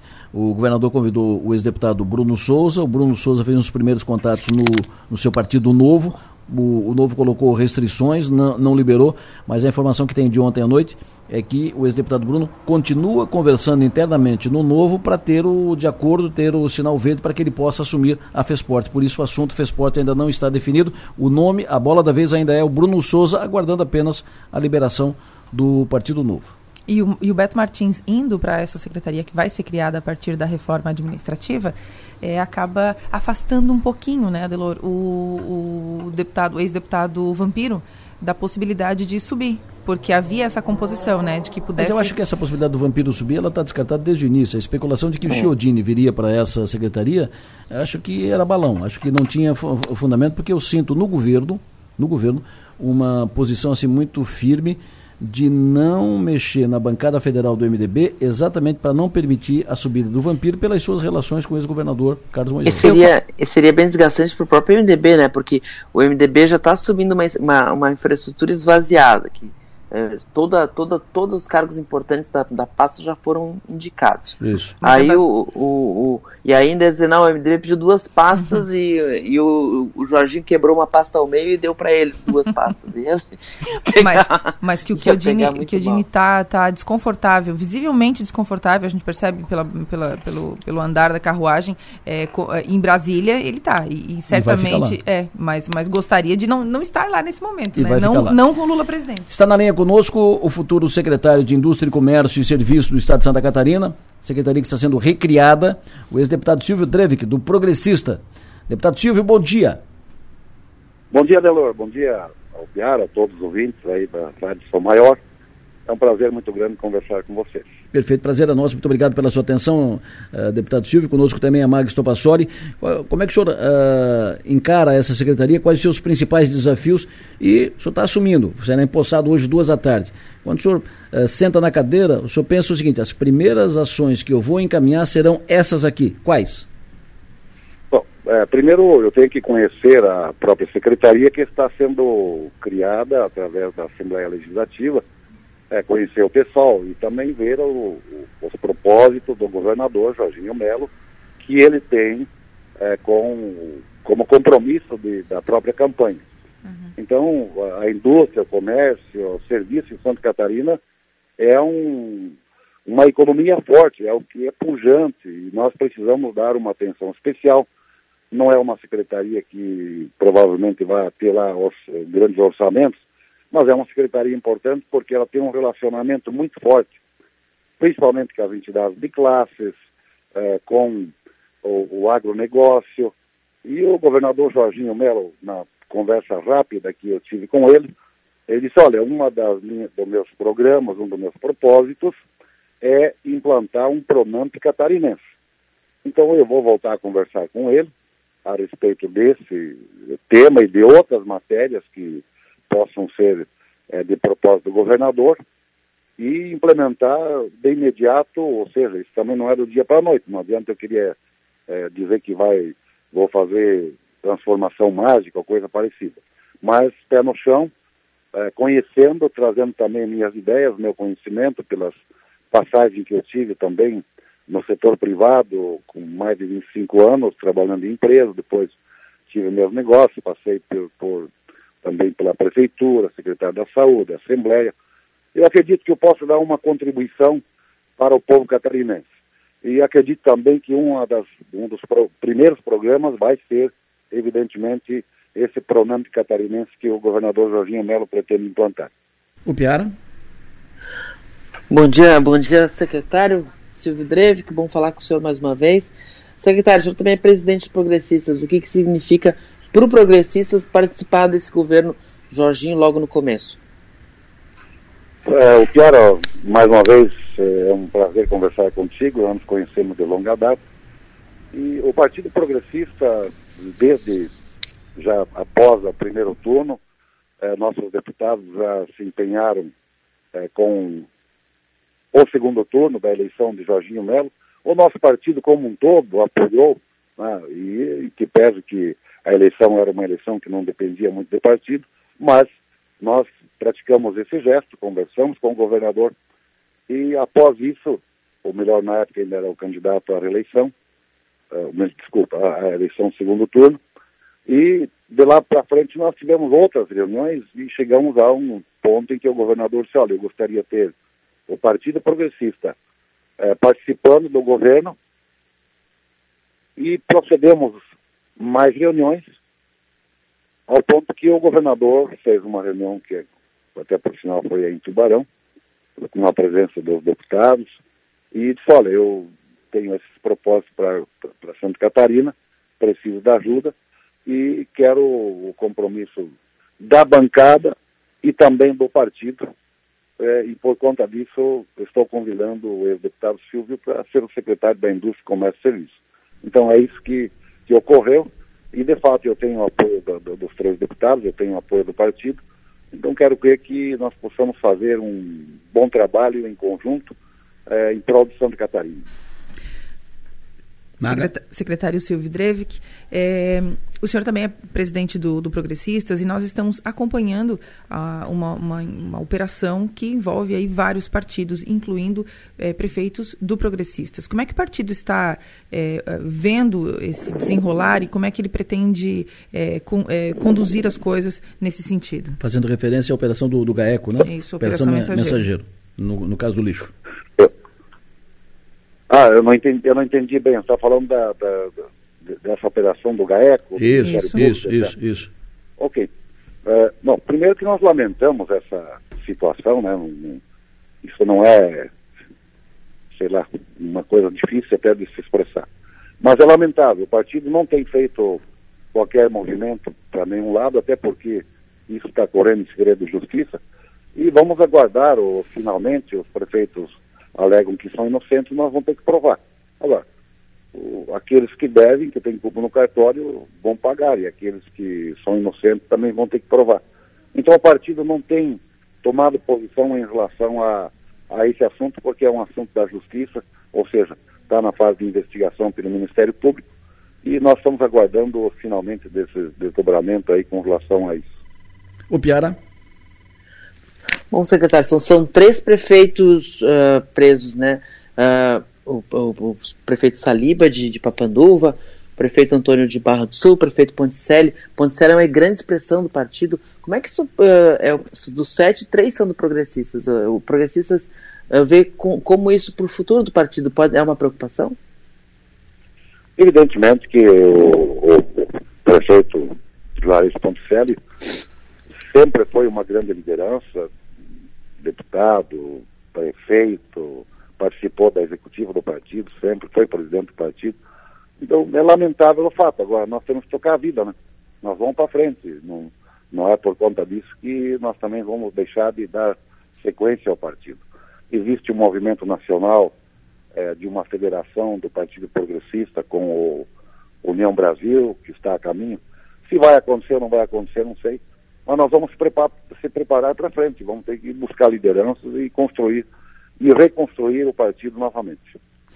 Ex-deputado Silvio Drevik, secretário Silvio Drevik, muito obrigado pela sua entrevista, prazer ouvi-lo, o senhor tem um bom dia, faça um grande trabalho na secretaria. Obrigado, um forte abraço e à disposição de todos. 8 horas e 18 minutos ex-secretário, ex-deputado Silvio Drevik, secretário de Indústria, Comércio e Serviços, que será empossado hoje, duas da tarde, pelo governador Jorginho Melo. Ele e o deputado Jerry Comper, que será empossado como secretário de Infraestrutura. Uh, hoje, às duas da tarde, na, no auditório do Palácio, da, no Palácio do Governo, do Centro Administrativo. Ainda na política, disputou o governo, foi prefeito de Florianópolis, disputou o governo agora em outubro, Uh, não foi para o segundo turno, mas evidentemente que está na política e está refazendo a sua rota, redefinindo seu rumo. Ex-prefeito Jean Loureiro, muito bom dia. Bom dia, Delor. Bom dia a todos os ouvintes da São Maior. É um prazer estar conversando com vocês novamente. Sempre bom ouvi-los. Estão comigo o Piara Bosque, Magis Topassoli. Quero saber, Jean, o que, tu está projetando? Uh, tu está pensando em eleição 2016? Em 2026, aliás. Uh, como é que tu está projetando e qual é a primeira leitura que tu faz do governo que venceu a eleição, governo empossado, governo Jorginho Mello até agora?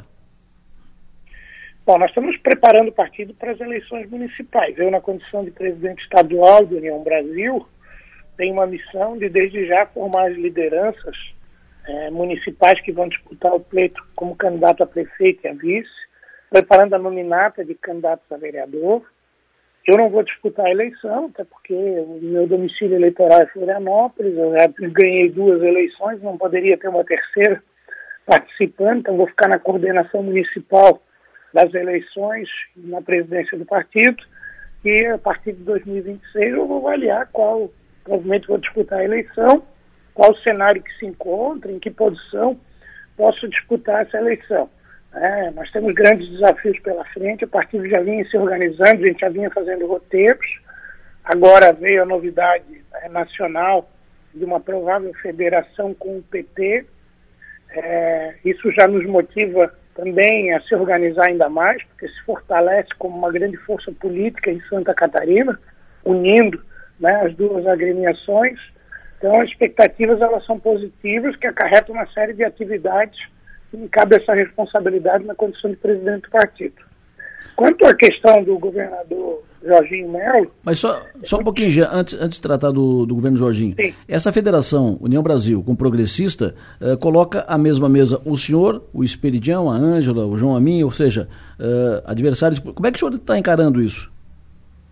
Eu estou encarando com naturalidade, até porque a diversidade de um pleito eleitoral não significa que nós não podemos ter virtudes semelhantes, posicionamentos idênticos é, eu tive uma reunião ontem com, com o senador Espiridião ali, junto estava o João Paulo Canubingo, o Aldo Rosa, o Silvio Dreve, que ele, ele entrou numa ligação conosco, o deputado Fábio Choquete entrou numa ligação também conosco. É, a gente aguarda ainda as sinalizações nacionais, mas vem se preparando aqui e o processo da política ele é dinâmico mesmo, né? É, o que nós estamos trabalhando é um somatório de forças políticas que tira fora os polos apresentados em eleição estadual, nós formamos a maior estrutura né, é, partidária com a federação desse, desse componente partidário de Santa Catarina. Então a gente está vendo isso com oportunidade, tendo maturidade para se relacionar e tendo condição efetiva de ter um objetivo comum de fazer poder crescer os dois partidos. O Piara. Uh, essa, essa questão do. Bom dia, prefeito Jean. Bom, bom é falar com o senhor mais uma vez. Essa questão do, da, da, da federação ela traz um, um ingrediente novo, que é justamente seria uma bancada de seis partidos na Assembleia Legislativa. Metade já está no governo, metade está fora. Como é que, como é que esse, essa questão da participação no governo Jorginho, é, também com a União, trazendo esse outro pedaço, uh, entrou na conversa, prefeito? Não, nós não avaliamos ainda. Nós tivemos uma reunião ontem, foi uma reunião preliminar, que deixa clara a vontade dos dois partidos de poder somar e, tendo a federação, fazer isso com harmonia em Santa Catarina. É, eu vou ter um almoço na minha casa segunda-feira com toda a bancada estadual e, e, os três deputados e o deputado federal Fábio Choquete, onde a gente vai alinhavar os passos, seja da discussão, é, da, da participação do posicionamento dos deputados na Assembleia em relação ao governo, seja da federação, seja dos encaminhamentos nacionais. A gente vai ter uma reunião com uma pauta bem ampla. O PP faz uma reunião na sexta-feira, na outra semana que a gente vai se reunir, e na, na, daqui a duas semanas que a gente vai se reunir conjuntamente, aguardando aí as informações nacionais, que me parece que com celeridade deve ser tomada a decisão. Quanto à posição do governo, a União Brasil tem uma posição muito clara, uma posição que nós não vamos fazer oposição ao governo, não é nossa característica fazer uma bancada de oposição, nós vamos ter uma bancada independente, que aquilo que entender que é favorável ao governo possa votar, aquilo que entender que possa aprimorar, né, ou entender que não cabe, vai aprimorar ou, ou tomar um posicionamento contrário. Né. As bancadas ainda vão conversar, discutir o formato, como vão apresentar, mas nós vamos estar juntos nas eleições, né, tendo federação. Então a gente começa a pensar já nas grandes cidades, nos nomes. É, se eu for avaliar no Sul, por exemplo, o PP ele é mais forte que a União Brasil, na Grande Florianópolis o União Brasil é mais forte, no Oeste o PP é mais forte, no Vale do Itajaí o União Brasil é mais forte, só que nós conseguimos somar componentes que preparam né, um grande time para disputar a eleição que vem com muita força, se se concretizar. Prefeito Jean Loureiro, é, um dos candidatos a, a, deputado na última eleição pelo União Brasil foi o ex-prefeito de Criciúma, Márcio Búrigo. E o senhor disse que está focado nas eleições municipais. O Márcio é um dos nomes do União para a próxima eleição aqui em Criciúma? Bom, o Márcio ele nunca vai ser deixado de lado pela referência política que ele é. Foi um prefeito que teve uma grande atuação em Criciúma, teve uma eleição com uma boa votação, e que pese não tenha vencido a eleição, e ele é, sim, uma das referências do União Brasil no sul do estado. E ele vai estar à frente dessa discussão aí no sul para compor e avaliar as possíveis eventuais candidaturas. Se a vontade dele ou não, ele ainda não se posicionou, mas ele tem de maneira muito clara né, que ele é uma das referências nossas e vai estar à frente das discussões. E agora me faça então a sua avaliação dos primeiros dias do governo Jorginho Melo. Uh, qual é a leitura que o Jean faz do que tivemos até agora em, em 40 e tantos dias do governo Jorginho? Na verdade, o governo ele ainda está começando, né? Você vê que hoje você está anunciando aí a posse de dois secretários importantes do governo. Né? Nós estamos há praticamente dois meses.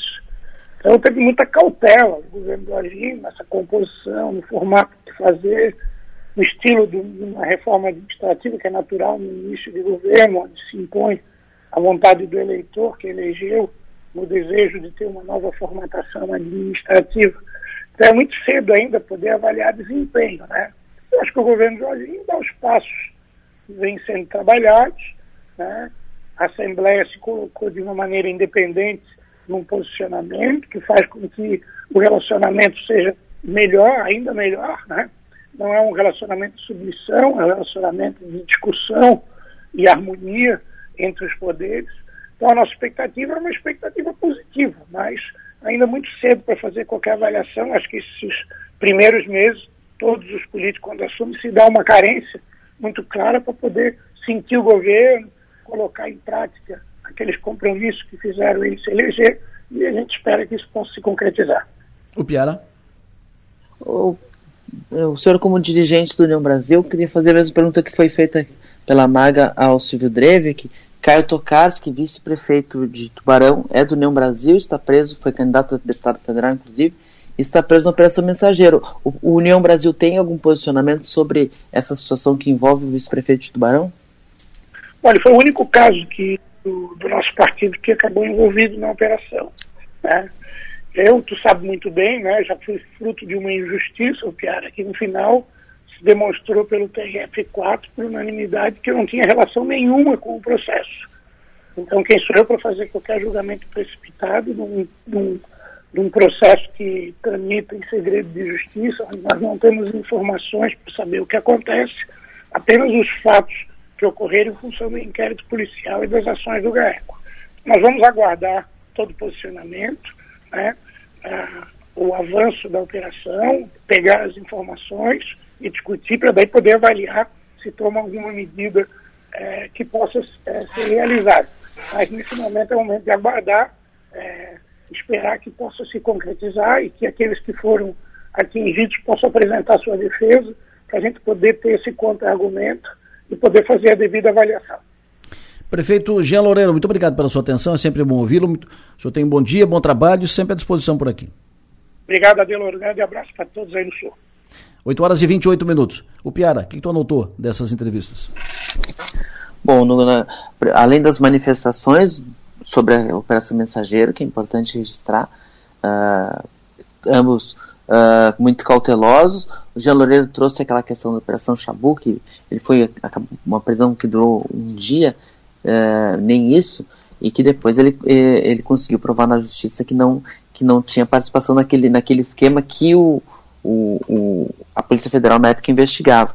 Mas, uh, e a posição do, do, do Silvio Drever que meio que bola para frente, não, não saiu numa grande defesa dos seus colegas de partido. Pois é, foi, que me, que gente... foi que me chamou a atenção. No, no começo, in, no começo, inclusive, quase que ele lava as mãos, tipo, não tem nada a ver com isso. Uhum. e, então for, são, são posições que é importante falar. Na questão da secretaria, o Silvio Drevi assume uma secretaria que realmente ainda não sabe exatamente qual vai ser o poder de fogo que ela vai ter. Ela, ela é fruto de um desmembramento em três de uma grande secretaria, a Secretaria de Desenvolvimento Econômico Sustentável, que só funcionou bem quando era pilotada por um comandante de peso, né, nos governos do, do, do, do Luiz Henrique, do Raimundo Colombo. Uh, foi assim. E no governo Moisés ela não, não ela patinou várias trocas de comando. E agora Jorge Mello resolve fragmentar ela, dizer, não, isso aqui é, isso aqui é indústria, comércio e serviço, isso aqui é meio ambiente, isso aqui é ciência, tecnologia e inovação, e cada um toca uma parte. Então vamos ver como é que vai ficar esse, esse divórcio da secretaria, essa, essa divisão, como é que fica o poder de fogo, vai, vai ter uma relação direta com o PIB, vai ser interessante a participação do progressista. Mas acho que assim, em termos de política uh, não, não envolvendo uh, polêmicas, digamos assim, não envolvendo crime, como é o caso da, da, da Operação Mensageiro, acho que a, a, o, destaque é essa conversa avançada com, entre Isso. progressistas e União Brasil para formar uma federação. Inclusive, Jean Loureiro pediu a mim conversando já, né? Ele, ele, nos trouxe essa informação de que houve uma conversa antes. Talvez seja a principal aresta a ser aparada essa re, relação de rivalidade na capital. O, o, o grupo de Amin saiu muito fragilizado da eleição. Uh, uh, senador ficou em quinto lugar na eleição para governador, Angela Min e João Amin não se reelegeram. Na eleição passada, Angela Min ficou em quarto na eleição para prefeitura de Florianópolis, o Progressistas não elegeu o governador. Então, essa situação do PP da capital talvez ajude o, o, o, essa, nessa aproximação, até porque Jean Loureiro Uh, a gestão de Loureiro ainda continua representada na, na, figura do Topázio Neto, mas ele não tem um plano B e os progressistas também não têm um, um candidato definitivo. Pedrão ficou com a primeira suplência, não conta com a simpatia do governador Jorge Mello. Então, tem, tem, tem, tem encaixes possíveis aí. Então, e, mas não é uma composição fácil, é uma composição de que, que vem de Brasília e que os estados têm que se entender. Então, esse entendimento está sendo construído e isso é uma novidade interessante na política de Santa Catarina. Forma um partido com seis deputados estaduais e um federal apenas mas é, um, é e uma capilaridade que invejável, porque o Progressistas tem uma, um, diretórios em praticamente todos os municípios, tem o terceiro maior número de prefeitos, embora seja um partido que não saiu bem da urna, ele tem um patrimônio nos municípios que não pode ser desconsiderado. Maga, o que, que tu anotou, Maga? O, acho que da, da, do secretário Silvio Drevik, a, a, principal, porque o silêncio fala, né? A reação das pessoas também. E, e eu fiquei, né, sur, não surpresa, mas enfim, eu, eu, observei a reação do secretário quando a gente questionou a respeito da, do, dos, das conduções do partido com relação à Operação Mensageiro. E ele deu uma suspirada, né? Ele ah, tipo, fazer o quê, né? Enfim, mas ele disse. Foi mais ou menos assim. É, e aí é. ele disse: ah, a vida que segue, vamos para frente me causou surpresa vê-lo dizer isso, porque pareceu realmente isso que o, a mesma leitura que o Piara fez. Tipo, ah, tá, ok, então vamos deixar todo mundo e vamos seguir a vida, então, né, a gente não tem, não, não tem nada a ver com isso e, e vai. É, então é interessante a gente observar, porque isso depois, quando a, gente entender essa operação, quando a gente conseguir ter acesso a todas as informações, vai ver como o partido vai se portar diante disso, né? E a gente vai lembrar dessa, dessa entrevista. E o, e o ex-prefeito Jean Loureiro, é, ele, ele, eu questionei a ele com relação ao ex-prefeito Márcio Burigo, porque foi a pessoa que ele pegou pelo braço para andar pelo, pelo Sul aqui como candidato. E, e, fez uma votação pequena. Ele fez uma boa votação, foi uma votação que deixou a desejar, né? Era, a expectativa era muito maior. Talvez uma não eleição até, tudo bem. Mas a, a votação do ex-prefeito foi, foi baixa, foram 15 mil votos e, e havia uma, uma, uma expectativa diferente disso. É, e, e, demonstra que parece que aqui, especi especificamente aqui na região, o União não está bem. Né, não está bem é, é, é, é, articulado. Eu acho que está faltando, não sei se a presença, mais presença das lideranças estaduais aqui, enfim. Mas tem alguma coisa que parece que não está não tá fechando nesse, nesse cenário todo. O Piada Bosque Sucesso o... Energia. Oi, pois não? Eu queria, eu queria ressaltar uma questão, porque ontem a gente falou muito Ressalte. sobre a Operação Mensageiro, sobre a, a falta de informações e tal, aquela preocupação com, com injustiças que depois não pudessem ser corrigidas, e na política a gente tem muito forte isso. E ontem surgiram, através da, NC, da NSCTV, o, os primeiros vazamentos de informações Nossa. dessa operação, que está muito, muito, muito, muito marcada por esse sigilo, né? E, e são, são, elas foram é, baseadas Revelações arrebatadoras. Na, nos, habeas, nos pedidos de habeas corpus, do, dos, do, dos investigados, quatro, de, quatro, de quatro cidades, né, Barra do Sul, e, eh, Balneário Barra do Sul no norte, e aí no sul, envolvendo Tubarão, Pescaria Brava e, e Capivari de Baixo, e que trazem os primeiros detalhes, porque na, na, na no despacho do, do, dos magistrados lá do Superior Tribunal de Justiça tem argumentos da defesa e da acusação, né? Então começam, surgem uh, encontros em hotéis e, e, postos de gasolina em Laguna, envolvendo é. secretários e o, e o, mensageiro, né? Que o, o Seidel, que vai inclusive fazer uma delação, já acertou a delação premiada, que pode ampliar ainda mais as questões. Então, uh, a, a gente percebe uma diferença muito grande em relação a, outras operações que a gente está acostumado, que a gente teve na esteira da Lava Jato, em que muitas vezes o vazamento até seletivo de informações era parte da operação para criar o clamor popular. Uh, uh, depois houve a lei da do, a aprovação da lei do abuso de, de, de, autoridade, que pune severamente esse tipo de, de vazamento. Então a gente vê que o MP está muito, muito fechado, mas esses primeiros vazamentos ontem, eles mostraram que tem densidade, que tem que, que a investigação do GAECO, do Ministério Público de Santa Catarina, ela tem muita contundência e que a vida desses prefeitos não vai ser nada fácil daqui para frente. Olha, as revelações são arrebatadoras. O que o Ministério Público vem, uh, vem escrevendo né, nos seus despachos, uh, então, agora estão falando em propina de 13%. 13% do, do valor. E são valores grandes. E operações, como foi dito, é, uh, em hotel, car maço de dinheiro na frente da casa do prefeito de, dentro do carro. Nominado, ó. né? Ó, arrebatadoras. E, e, e, um, e, um, número que me chamou a atenção, que seria uh, ah, 30% dos valores dos contratos seria o real seu serviço, o lucro na casa de 50% e o resto é propina. Sabe? É seria propina. seria uh, é, é, é, seriam 10 milhões de propina, 50 milhões de lucro. É, não, não, 200, 100 milhões de propina Isso. e, 300 milhões de lucro. 300 de lucro. Então, é, são valores. A gente está diante de uma, de, uma, de uma investigação de muita magnitude e a gente tem esse contexto que muitas vezes a gente fica na, na expectativa mas de buscar mais detalhes e os primeiros e, e é, mesmo que tenha sido por um vazamento, e o vazamento ele sempre é questionável, mas o jornalismo não tem nada a ver com isso. O jornalismo claro. teve acesso às informações, a gente bate palmas para quem conseguiu as informações e elas ajudam a gente a ter uma noção da gravidade do que está acontecendo. Então, a, a, Operação Mensageiro ela é o grande fato político de Santa Catarina no momento. São sete prefeitos presos e a gente não, vai, não, não tem como negar a, o peso dessa investigação e a gente Exatamente. percebe que a vida de Jorge Ponticelli, Antônio Seron, os demais prefeitos, ela está muito difícil. Um abraço, Piara, sucesso e energia, até amanhã. Até amanhã, um abraço. Maga, até amanhã. Até amanhã. Vou te ouvir hoje no fim da tarde, não? Vai? Não sei, vou. Ainda não sei. Parabéns pelo ponto a ponto de ontem. Muito obrigada. Sucesso. Obrigada. No plenário, oferecimento. Naturai. Nossa natureza é se alimentar bem. E Construtora Nunes. Informação que já está lá no 48, infelizmente foi confirmado o corpo encontrado hoje cedo, nós demos a informação aqui na abertura do programa, o corpo encontrado hoje cedo na beira da praia, em Passo de Torres, era efetivamente do jovem que estava desaparecido uh, desde aquele acidente com a Ponte Pêncil na, na ligação Torres-Passo de Torres. A família reconheceu o corpo. A família foi no local, reconheceu o corpo. Brian Grande, 20 anos, estava desaparecido desde aquele, desde aquele acidente e um corpo foi encontrado agora pela manhã, porque era a dedução, né? ele caiu no rio e o rio leva para o mar. Né? Essa, isso é, era, era a tese que o, bombeiro vinha, ontem a polícia e o, e o bombeiro vinha tratando com isso, que o corpo deveria daqui a pouco aparecer na beira da praia, apareceu agora cedo, e ali perto da praia, perto da foz com o rio Mampituba. E o corpo foi reconhecido, então temos uma vítima fatal. Me perguntaram há pouco, só uma vítima? Sim, caíram quase 100 no rio, mas...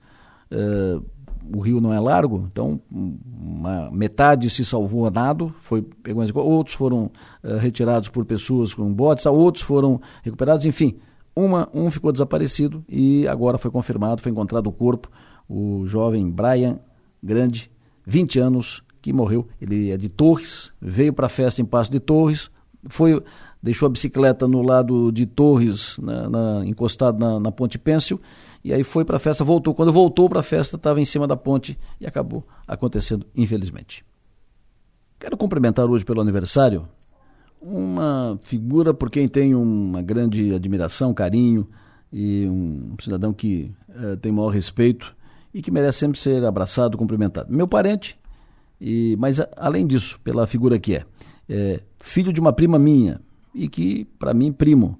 É o Carlos Premoli, Carlinhos Premoli de Araranguá, advogado Carlinhos Premoli de, de Araranguá. Um batalhador, um vencedor, um guerreiro, é, uma trajetória bonita, um vencedor na, na vida.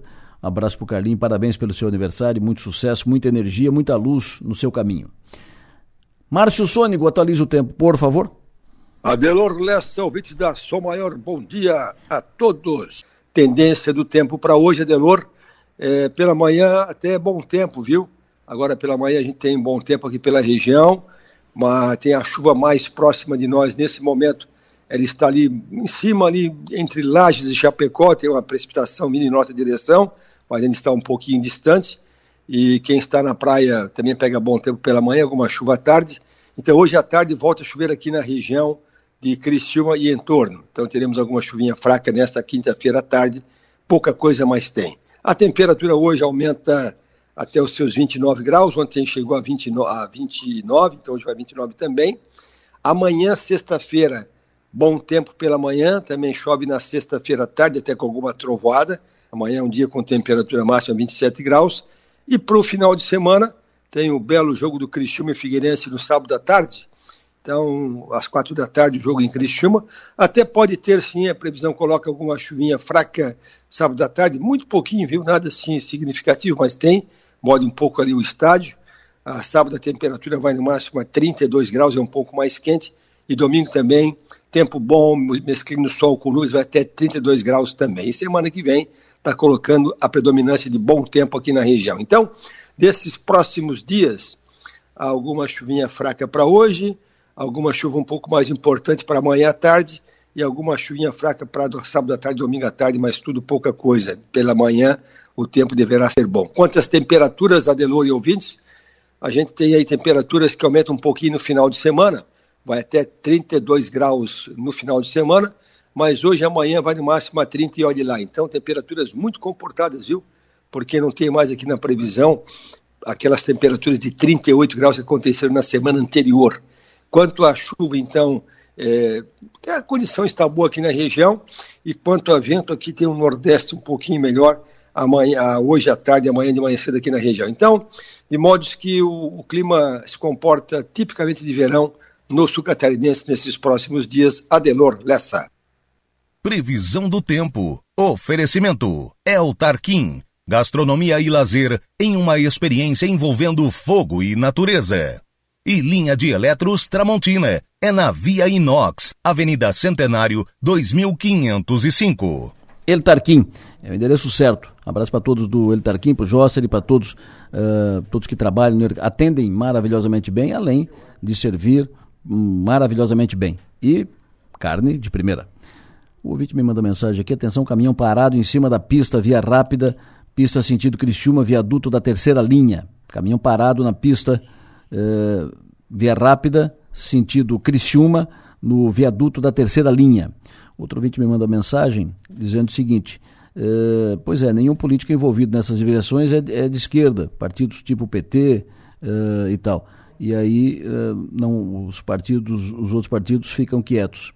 Os prefeitos que estão presos nessa operação, essa operação mensageiro, pela indício de corrupção em, em operação do lixo, são os prefeitos de Itapoá, é do PL, de Tubarão, é do PP, de Lages, é do PSD, de Papanduva, é do PP, e Pescaria Brava, é do MDB, Capivari Baixa, é do PL, e Balneário Barra Sul, é do PP. Então são um, um, um dois prefeitos do PL, um, dois do PP, um do PSD, três do, do PP, né?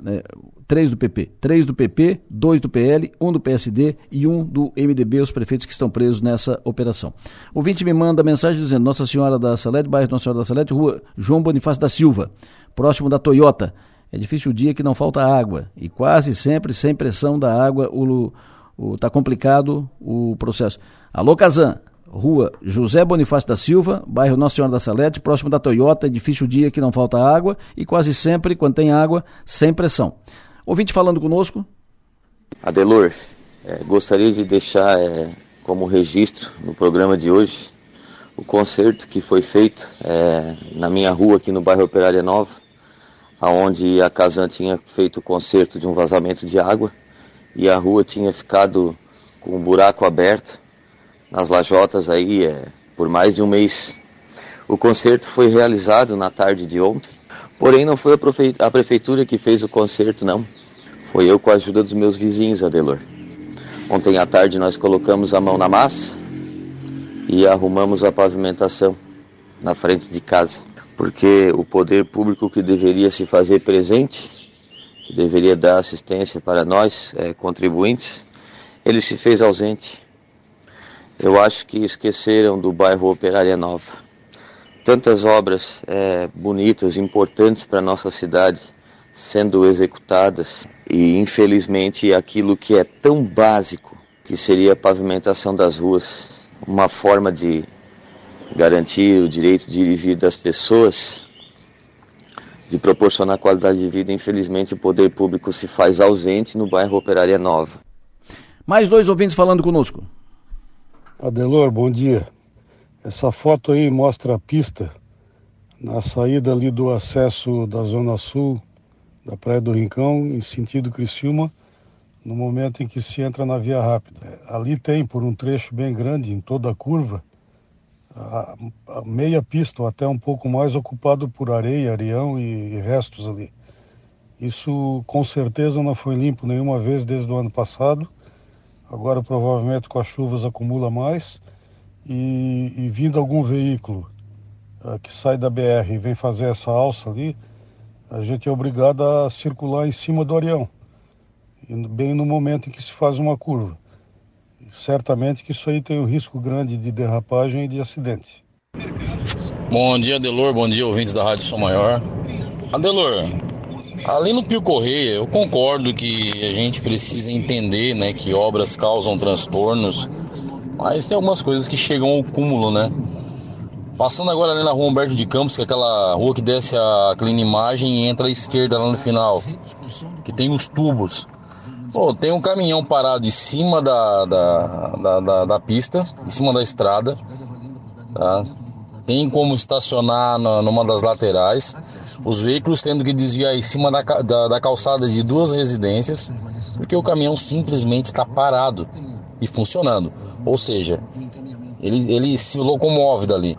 E se fosse o caso de estar tá quebrado, tem um veículo na frente do mesmo porte que conseguiria rebocar por se tratar de dois muques, né? Então peço aí que as autoridades vão ali, deem uma olhadinha. Tenham todos um bom dia, fiquem com Deus, Marcelo Bairro Santo Antônio. Está dito. 8 horas e 52 minutos. Tenho prazer de receber agora. Vamos falar de novo de água. Tenho prazer de receber aqui no estúdio representantes uh, do movimento de bairros de Criciúma, Gentil Francisco, vice-presidente da UABC, presidente da Associação de Moradores do Bairro Cidade Mineira Velha. Bom dia. Bom dia, Delor. Bom dia aos ouvintes. Conosco também Hugo Nascimento, presidente da Associação de Moradores do Bairro Santo Antônio. Bom dia. Bom dia, Delor. Grande prazer falar com você. Sempre bom. Sempre falamos, praticamente diariamente falamos. Quase que diariamente. Diariamente você participa conosco. Hoje presencial aqui no Hoje estúdio. ao vivo. Prazer recebê-lo. E conosco também Rubens Pereira, presidente da Associação de Moradores do bairro Anitta Garibaldi. Bom dia, Rubens. Bom dia, Delor. Obrigado pela oportunidade mais uma vez. Vocês estiveram aqui, não todos, mas uh, representados. Vocês estiveram aqui há alguns dias, mais ou menos 20 dias. Isso. Vocês estiveram aqui falando sobre movimento dos bairros e tal. Vocês estavam questionando assuntos ligados à água, especialmente, principalmente. E queriam no Ministério Público pedir apoio do promotor de justiça sobre isso. Foram. Qual o resultado? Adelor, é, eu sei que o tempo é precioso e te parabenizar por Alô Kazan há muito tempo, né? Isso tem dado resultado e eles, eu sei de fonte segura que eles não podiam ouvir a tua voz, sabe? Tem amigo que lá, viu Lessa de novo, Alô Kazan, desde o tempo da outra emissora. Mas é uma realidade, a imprensa ela faz isso, né? E você também participou naquela época da barragem do Rio São Bento, a gente foi inclusive a Florianópolis, em, em Topicos, e a gente viu o Faraco, aquela isso. briga toda, né, Adelor? Então é o seguinte, Lessa, é, nós fomos é, realmente lá no doutor Diógenes Obrigado. e tem alguns assuntos que são pautados aqui, Lessa, que é de extrema necessidade que a população saiba o que está acontecendo e o que dá para ser feito. A mesma forma como você provocou a cidade no tocante ao debate de segurança. São debates trazendo pautas de solução, não apenas ficar no blá blá blá, como a gente não quer que isso aconteça. A nossa comissão, Lessa, foi criada em virtude é, de faturas, é, de honorários que estão sendo cobrados, saneamento, entre outras questões que nós apontamos e levamos ao Ministério Público Estadual de Santa Catarina. O que, que está pegando hoje, primeiramente, em Criciúma, que foi o projeto da Câmara? Supressor de ar. Por exemplo, foi aprovado, mas está lá perdido. Eles não têm uma resposta. Nós já temos essa resposta basicamente quando vai ser dada a resposta para a comunidade de Criciúma. E o ar foi comprovadamente que ele onera a fatura de tarifa eh, de água dos consumidores. Então, o promotor doutor Diógenes disse que no máximo, no máximo até março, eu acredito que agora nos primeiros dias de março nós teremos a uma resposta dele no tocante ao supressor de ar em Criciúma. Uma das outras reivindicações que levamos Março. lá, Março. é, É que o mês já está acabando, né? E o que, que ele deve fazer? Olha, eu acredito que ele vai dar grande causa. Por quê? É porque a contestação da Casan é em virtude de que o equipamento supressor vai prejudicar é, a saúde do consumidor. Isso não tem, é, não tem nenhum, nenhum laudo. E a própria Sática, é, é, ela teve um laudo parecer contrário ao que diz a Casan. Então, acredito que ele vai dar aí o- o- um, um veredito positivo aos consumidores para instalar o supressor, porque prova que realmente onera aí a tarifa de água. A outra é no tocante é, ao metro cúbico de água de Lolessa. E ouvintes, o que, é o metro cúbico de água? Criciúma hoje é um dos municípios mais caros do estado de Santa Catarina no tocante ao metro cúbico de água. Ou seja, até 10 metros cúbicos, você pode pegar o seu talão agora. Pega, por favor. Você paga 2,33 reais. Vou dar um exemplo aqui do Rincão. É o Samai, paga 6 reais com o máximo de consumo. Nós R$ 2,33. Depois isso é proporcional. É muito caro. Nós também levamos isso. Outra questão que levamos é essa. Mesmo você morando em apartamento, você divide essa tarifa de disponibilidade. Você, hoje o consumidor comum, eu digo comum, aquele que não tem saneamento, ele paga 35 reais. E onde tem saneamento, ele paga 70 reais, além dos 100% que é cobrado no valor da tarifa de água. Isso também ele pediu, gente, ó, nós queremos um prazo, porque a gente tem muito trabalho, vamos olhar, porque isso não é normal. Pode ser legal, mas não é normal. A outra coisa, aliás, que acontece aqui em Criciúma são bairros operária, aqui no comerciário, aqui também no, no, no- Michel, aqui em cima, aqui no, no- no- atrás, aqui no Pio Correia, são lu- lugares altos, onde o esgoto não chega, o saneamento não chega, e o cidadão tem que comprar uma bomba de sucção para sugar o esgoto. Isso não pode, se tem desnível, e eles são obrigados a Casan, eles são obrigados a divulgar nos órgãos de imprensa os nossos direitos, que quando não há condições, que nós nos dirigimos até a Casan para fazer o pedido. E isso a Casan não tem, não tem feito em Criciúma. E o promotor também está verificando isso. Não, gente, isso procede. Uma das coisas que nós verifica- verificamos lá com ele também é a tarifa de esgoto. Por que o tarifa de esgoto? Samai de. Não precisa ir muito longe. Porque o primeiro município a implantar esgoto em Santa Catarina foi Joinville. E nós temos a solução para o estado todo, tá, Lessa? Depois, se tiver tempo, vou pegar esse gancho. É, o Samai de Orleans, eles cobram pelo consumo, gente. Isso é legal. Você consumiu tanto de água, é tanto do esgoto.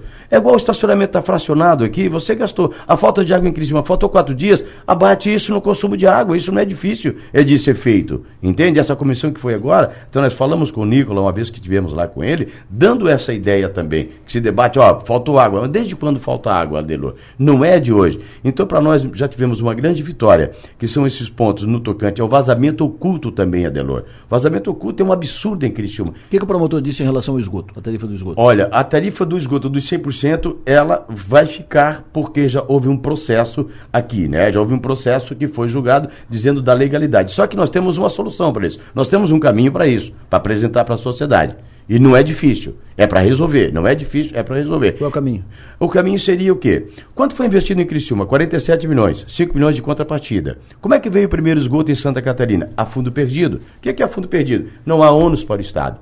Aqui em Criciúma nós tivemos carência de 6 a 8 anos para pagar esses recursos. Então, o, o, o que, que seria o primeiro, o, o primeiro lote?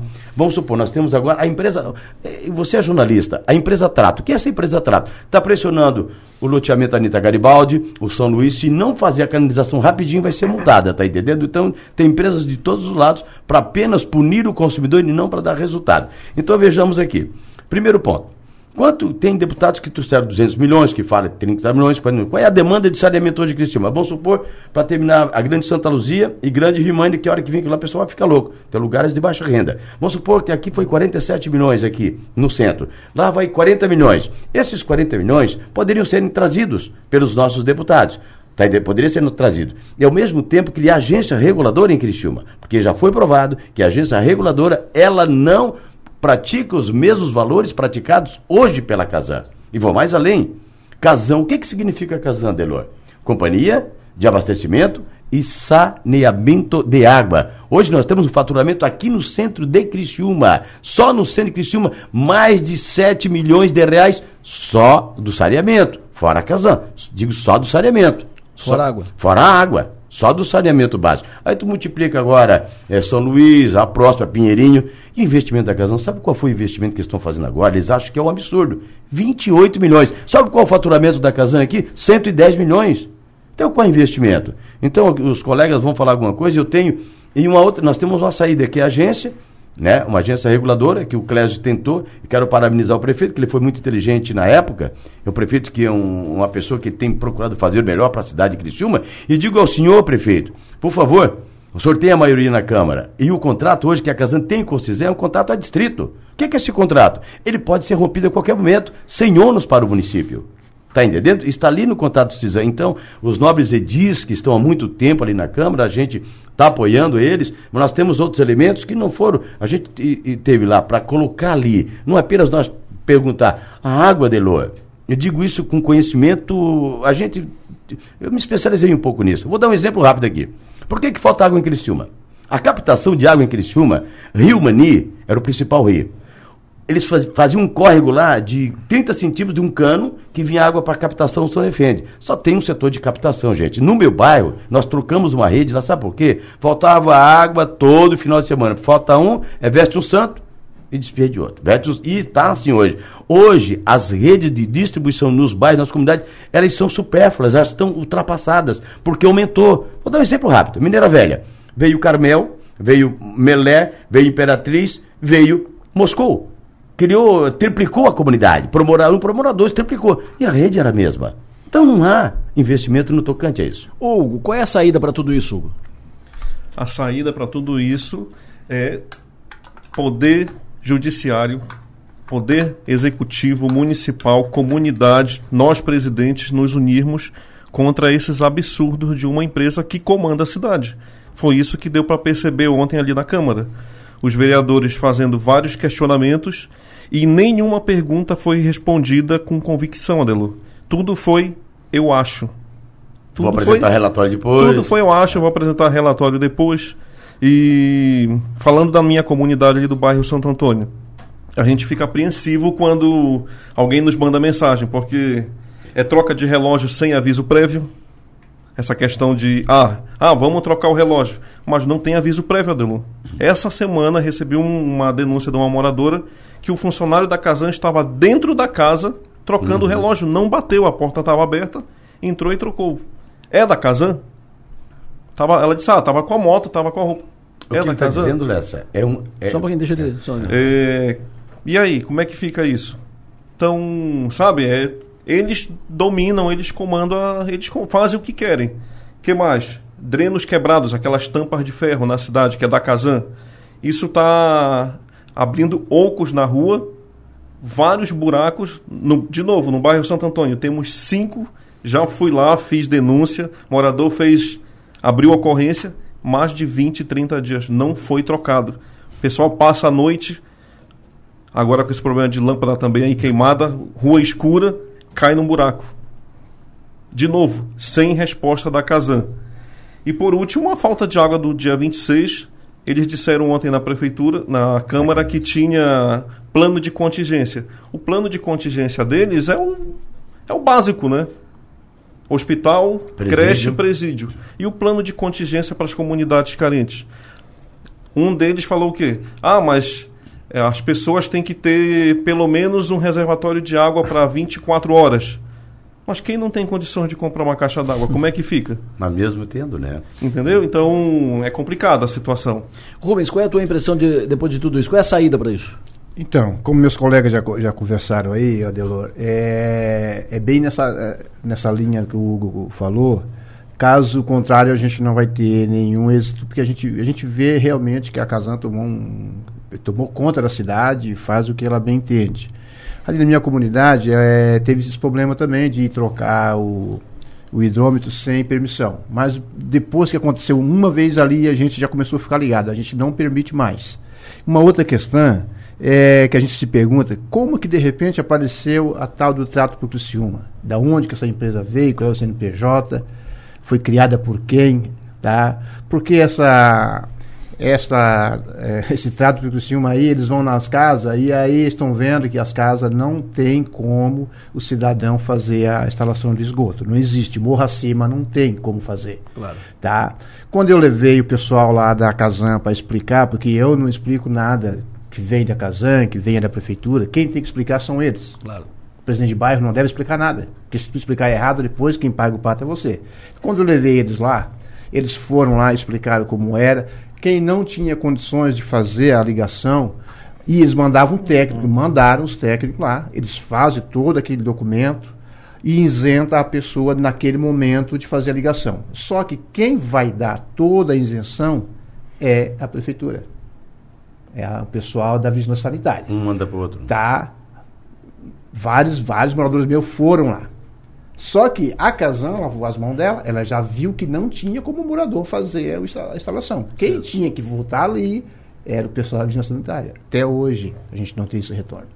Então é um absurdo o que eles estão fazendo em Criciúma.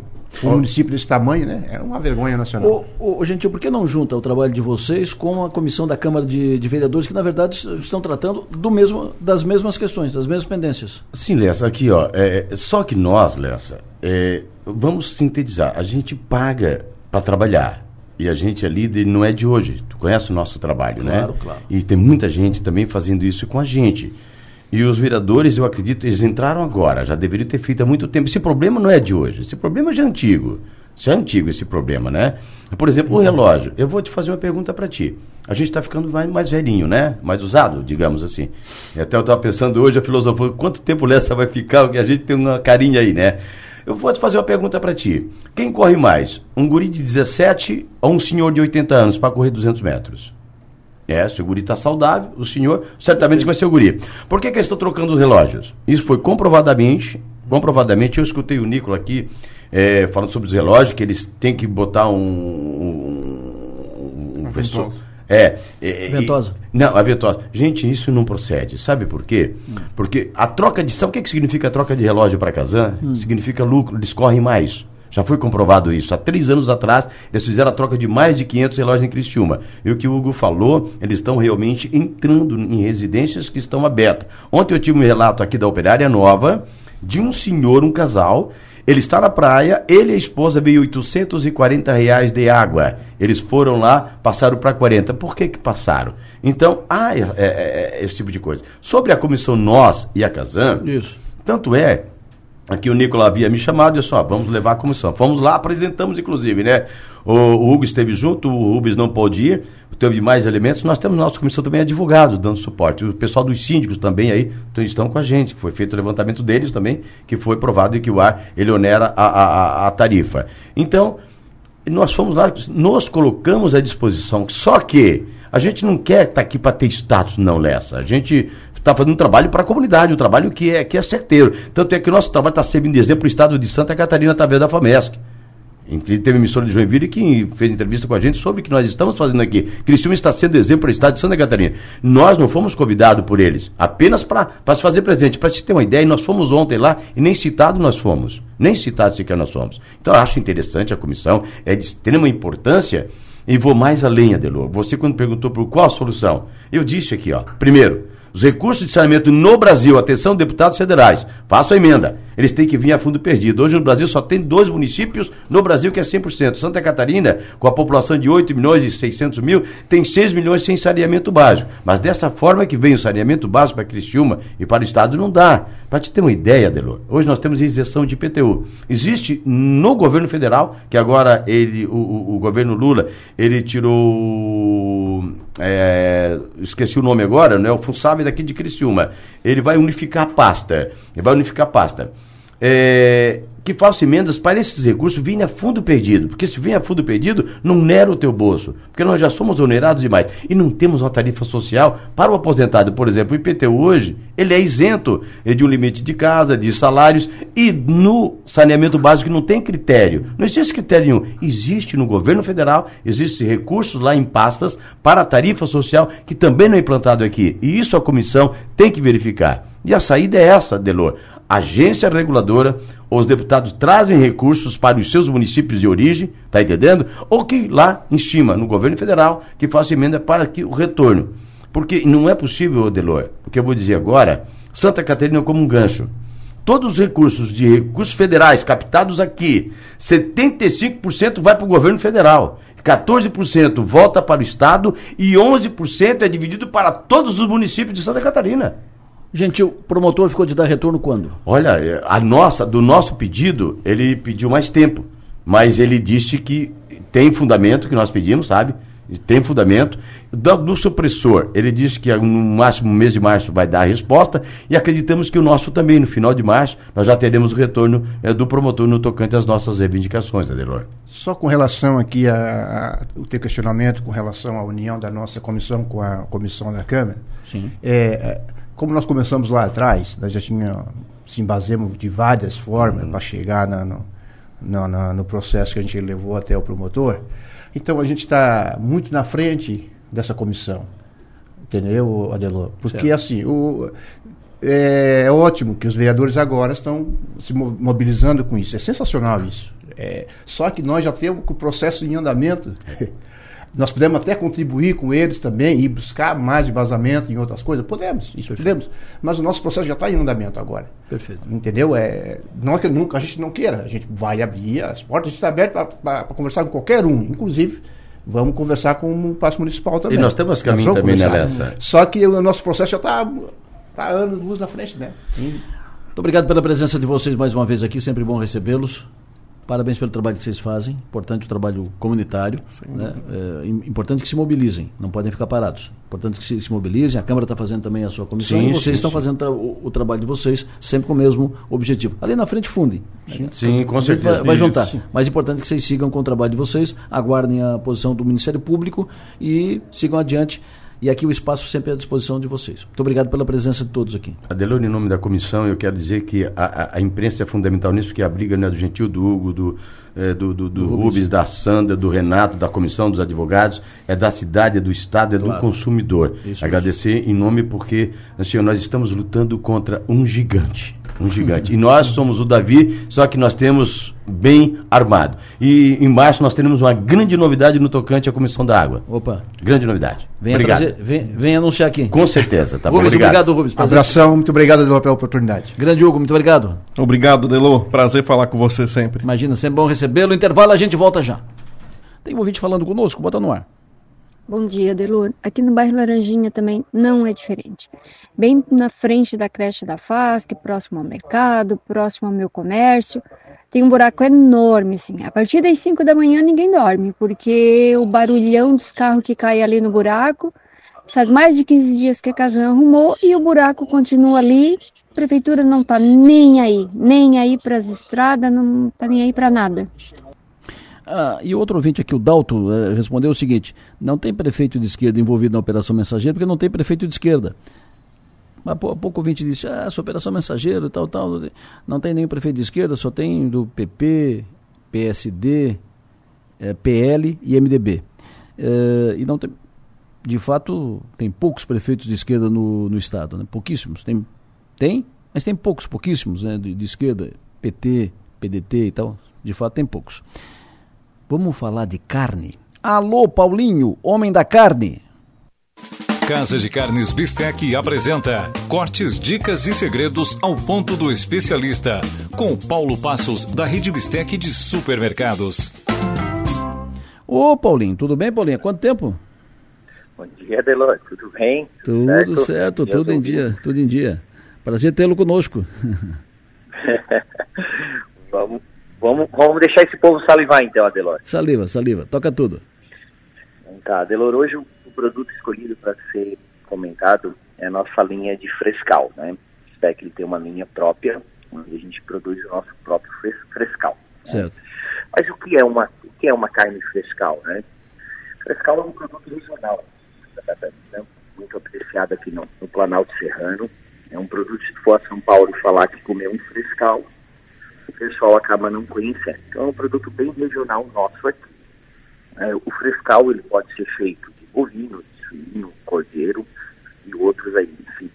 O que, que é então, né? É uma carne salgada. Em grosso modo, seria uma carne que ela recebeu um sal, um sal especial e um tempo de cura, né? O segredo para sair um bom frescal é um tempo de cura com uma temperatura controlada ali, uma temperatura de uma câmera fria controlada, né? O que que, o que que o frescal tem diferente de uma carne salgada na hora e do para churrasqueira, né? Esse sal, como ele fica um tempo ali curtindo junto à carne, puxando a umidade, ele vai ajudar a quebrar as fibras da carne, então vai ficar uma carne mais macia, tanto carne do dianteiro como do traseiro, a maciez vai ser muito macia, então se pegar uma carne um pouco mais firme, as fibras, e fazer esse processo do frescal, ela vai ficar macia, porque com o tempo como ela ficou ali desidratando, esse sal, ele ajudou a quebrar as fibras da carne. E o legal é que ela vai estar salgada por toda a parte. A parte externa, que é uma parte mais fácil, só que ela vai penetrando dentro da fibra da carne. Então isso vai trazer um sabor bem é, lá no miolo da carne, diferente se a gente fosse salgar na hora e colocar na churrasqueira, a parte de dentro acaba não pegando aquele gostinho do sal, aquele gostinho ali no hora do churrasco. Né? Então, o que que acontece? Muita gente aí pergunta, quando vem comprar esse produto, tá esse frescal, eu preciso chegar em casa e lavar ele, salgar ele, ou colocar mais sal? Ele não precisa fazer nada, só tirar da embalagem e levar para a grelha, levar para o forno, porque ele já está com a dosagem exata de sal, não tem nem a mais e nem a menos. Então ele também traz, além do sabor e da maciez, ele traz uma praticidade. Se não tem habilidade aí com sal, é comprar o frescal. Tu pode fazer no forno com mergulhos, pode fazer na grelha. Eu, particularmente, no modo de preparo de frescal, eu gosto muito de fazer na churrasqueira. Então, esse corte escolhido aqui, que é a paleta, que é o coração da paleta, só o miolinho, na churrasqueira, para mim, é, é, é, melhor. Tu consegue desfrutar um pouco mais dele. Por quê? Tu pode ir lasqueando ele servindo como entrada, como aperitivo. Servir dois, três pedacinhos, eu vou, vou servindo e sem precisar colocar sal. Porque, como eu comentei, o sal já vai estar lá dentro do miolo. Então, vai ser um corte legal para servir de entrada, vai entregar maciez, vai entregar sabor e um sabor totalmente diferente, né? Então, a minha dica é fogo alto nesse corte. Depois de uns 15 minutos já começa a servindo ele lasqueando e vai devolvendo para o fogo. Tá? Então, a dica de hoje seria esse coração da paleta frescal hum. para entrada, para aperitivos. Maravilha, maravilha. O, é, é, de efetivamente ficar salivando. quando a gente escolhe um produto aqui, eu tem produto que a gente já cedo, já, 9 horas da manhã, já está salivando aqui. um abraço, meu. Sucesso e energia, bom trabalho, até semana que vem. Obrigado, Adelô, obrigado aos ouvintes, até a próxima semana. Pois então, vamos para frente, agora 9h25. Coronel Cabral está na linha. Bom dia, Coronel. Bom dia, Delor. Bom dia a você, ouvinte Som Maior. O período de carnaval acabou e as aulas também já voltaram. Fica simbolicamente assim sacramentado o final da temporada de veraneio em nossas praias do sul. É sabido que a Praia do Rincão é a praia de Santa Catarina com maior número de residências baixas espalhadas em sua orla. Próximo dela, nós temos também o Balneário Arroio do Silva. Temos então, na combinação destes fatores, final do verão, e elevado número de residências baixas, a situação mais propícia para furtos à residência. Por que disto? Pela extensão da praia, que dificulta imensamente o trabalho das polícias, e pela ausência dos moradores, que pouco vão até o local para verificar como, coisa, como as coisas estão fora do período de verão. Para que possamos estar mais tranquilos, é necessário que adotemos pequenas regras que não nos irão salvar do amigo do alheio, mas que certamente nos darão maior possibilidade de vermos nosso bem um pouco mais seguro. Vamos a algumas delas então. Ao deixar sua residência de veraneio, certifique-se de que todas as aberturas, portas e janelas estejam bem trancadas. Não deixe qualquer bem fácil de carregar na sua residência de praia, como TVs, joias, etc. Não deixe no lado de fora da casa guarda-sol, cadeiras de praia, redes de dormir ou qualquer outra coisa que possa chamar a atenção do ladrão. Não mantenha muros altos, pois depois de transposto, ele servirá de ocultação para os atos do ladrão. Se você tiver piscina em casa, tenha sempre alguém para cuidá-la semanalmente. É relativamente barato e o caseiro funcionará como alguém para afastar os ladrões, apenas com a presença dele. Se puder, contrate os serviços de uma empresa de vigilância, pois eles conhecem todo o modus operandi do ladrão nos balneários. Não deixe de visitar sua casa pelo menos uma vez no mês, a fim de que você saiba o que está acontecendo nela. Ache uma maneira de diminuir os sinais de abandono da residência, cortando a grama, não permitindo acúmulo de jornais e revistas em caixas postais ou na varanda da casa. Se você tiver um vizinho que more na praia o ano todo, converse com ele e informe seus dados para que ele lhe informe em caso de alguma situação adversa. Por último, deixe uma chave de sua casa com ele para que ele possa abri-la de vez em quando, aumentando assim o nível de segurança do seu patrimônio. Adote algumas destas providências e certamente você estará colaborando para a sua segurança e para a segurança de nossos balneários. Por hoje é isto. Minha continência a todos e até nosso próximo comentário. Você tem medo de quê? O Sul quer segurança. Uma campanha Som Maior Comunicação, com o apoio de Metropolitan Mall, Sublime Persianas, Triângulo Segurança Giasse Supermercados, Satic, Minato Construtora e Incorporadora. Perfeito, Coronel Cabral, importante essas, essas dicas, Coronel Cabral, importante, importantes as dicas. É, Para fechar o programa, Lucas Rocco no ar mercado financeiro, Lucas. Bom dia, muito bom dia. A volta do feriado para o mercado financeiro brasileiro não foi nada festivo. A Bolsa de Valores brasileira apanhou bem é, equalizou as quedas que o mercado lá fora havia feito nos dias que a gente estava fechado aqui. Estamos de volta aos 107 mil pontos. O Ibovespa disse com quase 2% de queda. O mercado está preocupado com uh, a possibilidade de juros mais altos na maior economia do mundo. A inflação por lá está se mostrando mais resistente do que se imaginava dias atrás. Então o mercado acabou pesando bastante. Lá fora também o dia foi de queda, mas a queda maior é, é, já havia sido no, no, no, início da semana, então só 0,1, 0,2 de queda por lá. O dólar não avançou muito, é, ficou é, por ali 5,15, 5,16 no fechamento, uma, uma leve alta, mas os juros por aqui acabaram subindo bem também. E destaque as ações ligadas à economia local, as empresas que precisam de mais alavancagem, que apanharam bastante, via varejo com 8% de queda, local web e é, Azul também, e, e, principalmente as empresas de proteína, né? as empresas de carne é, caíram mais de 7%, tanto Minerva como Brasil Foods ali praticamente 7% é, depois de uma suspeita da doença da vaca louca aqui no Brasil.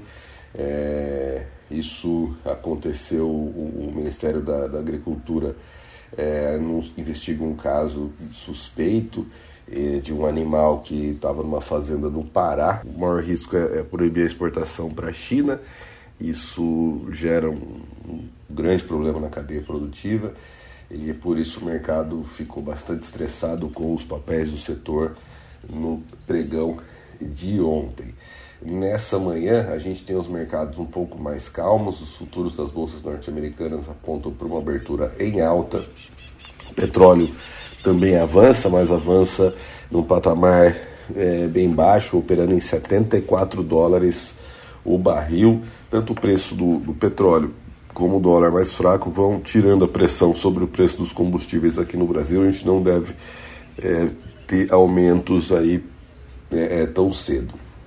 Então vamos acompanhar o pregão nesse, nessa segunda metade da semana, 23 de fevereiro. Vamos acompanhar com todos os detalhes e amanhã a gente está de volta.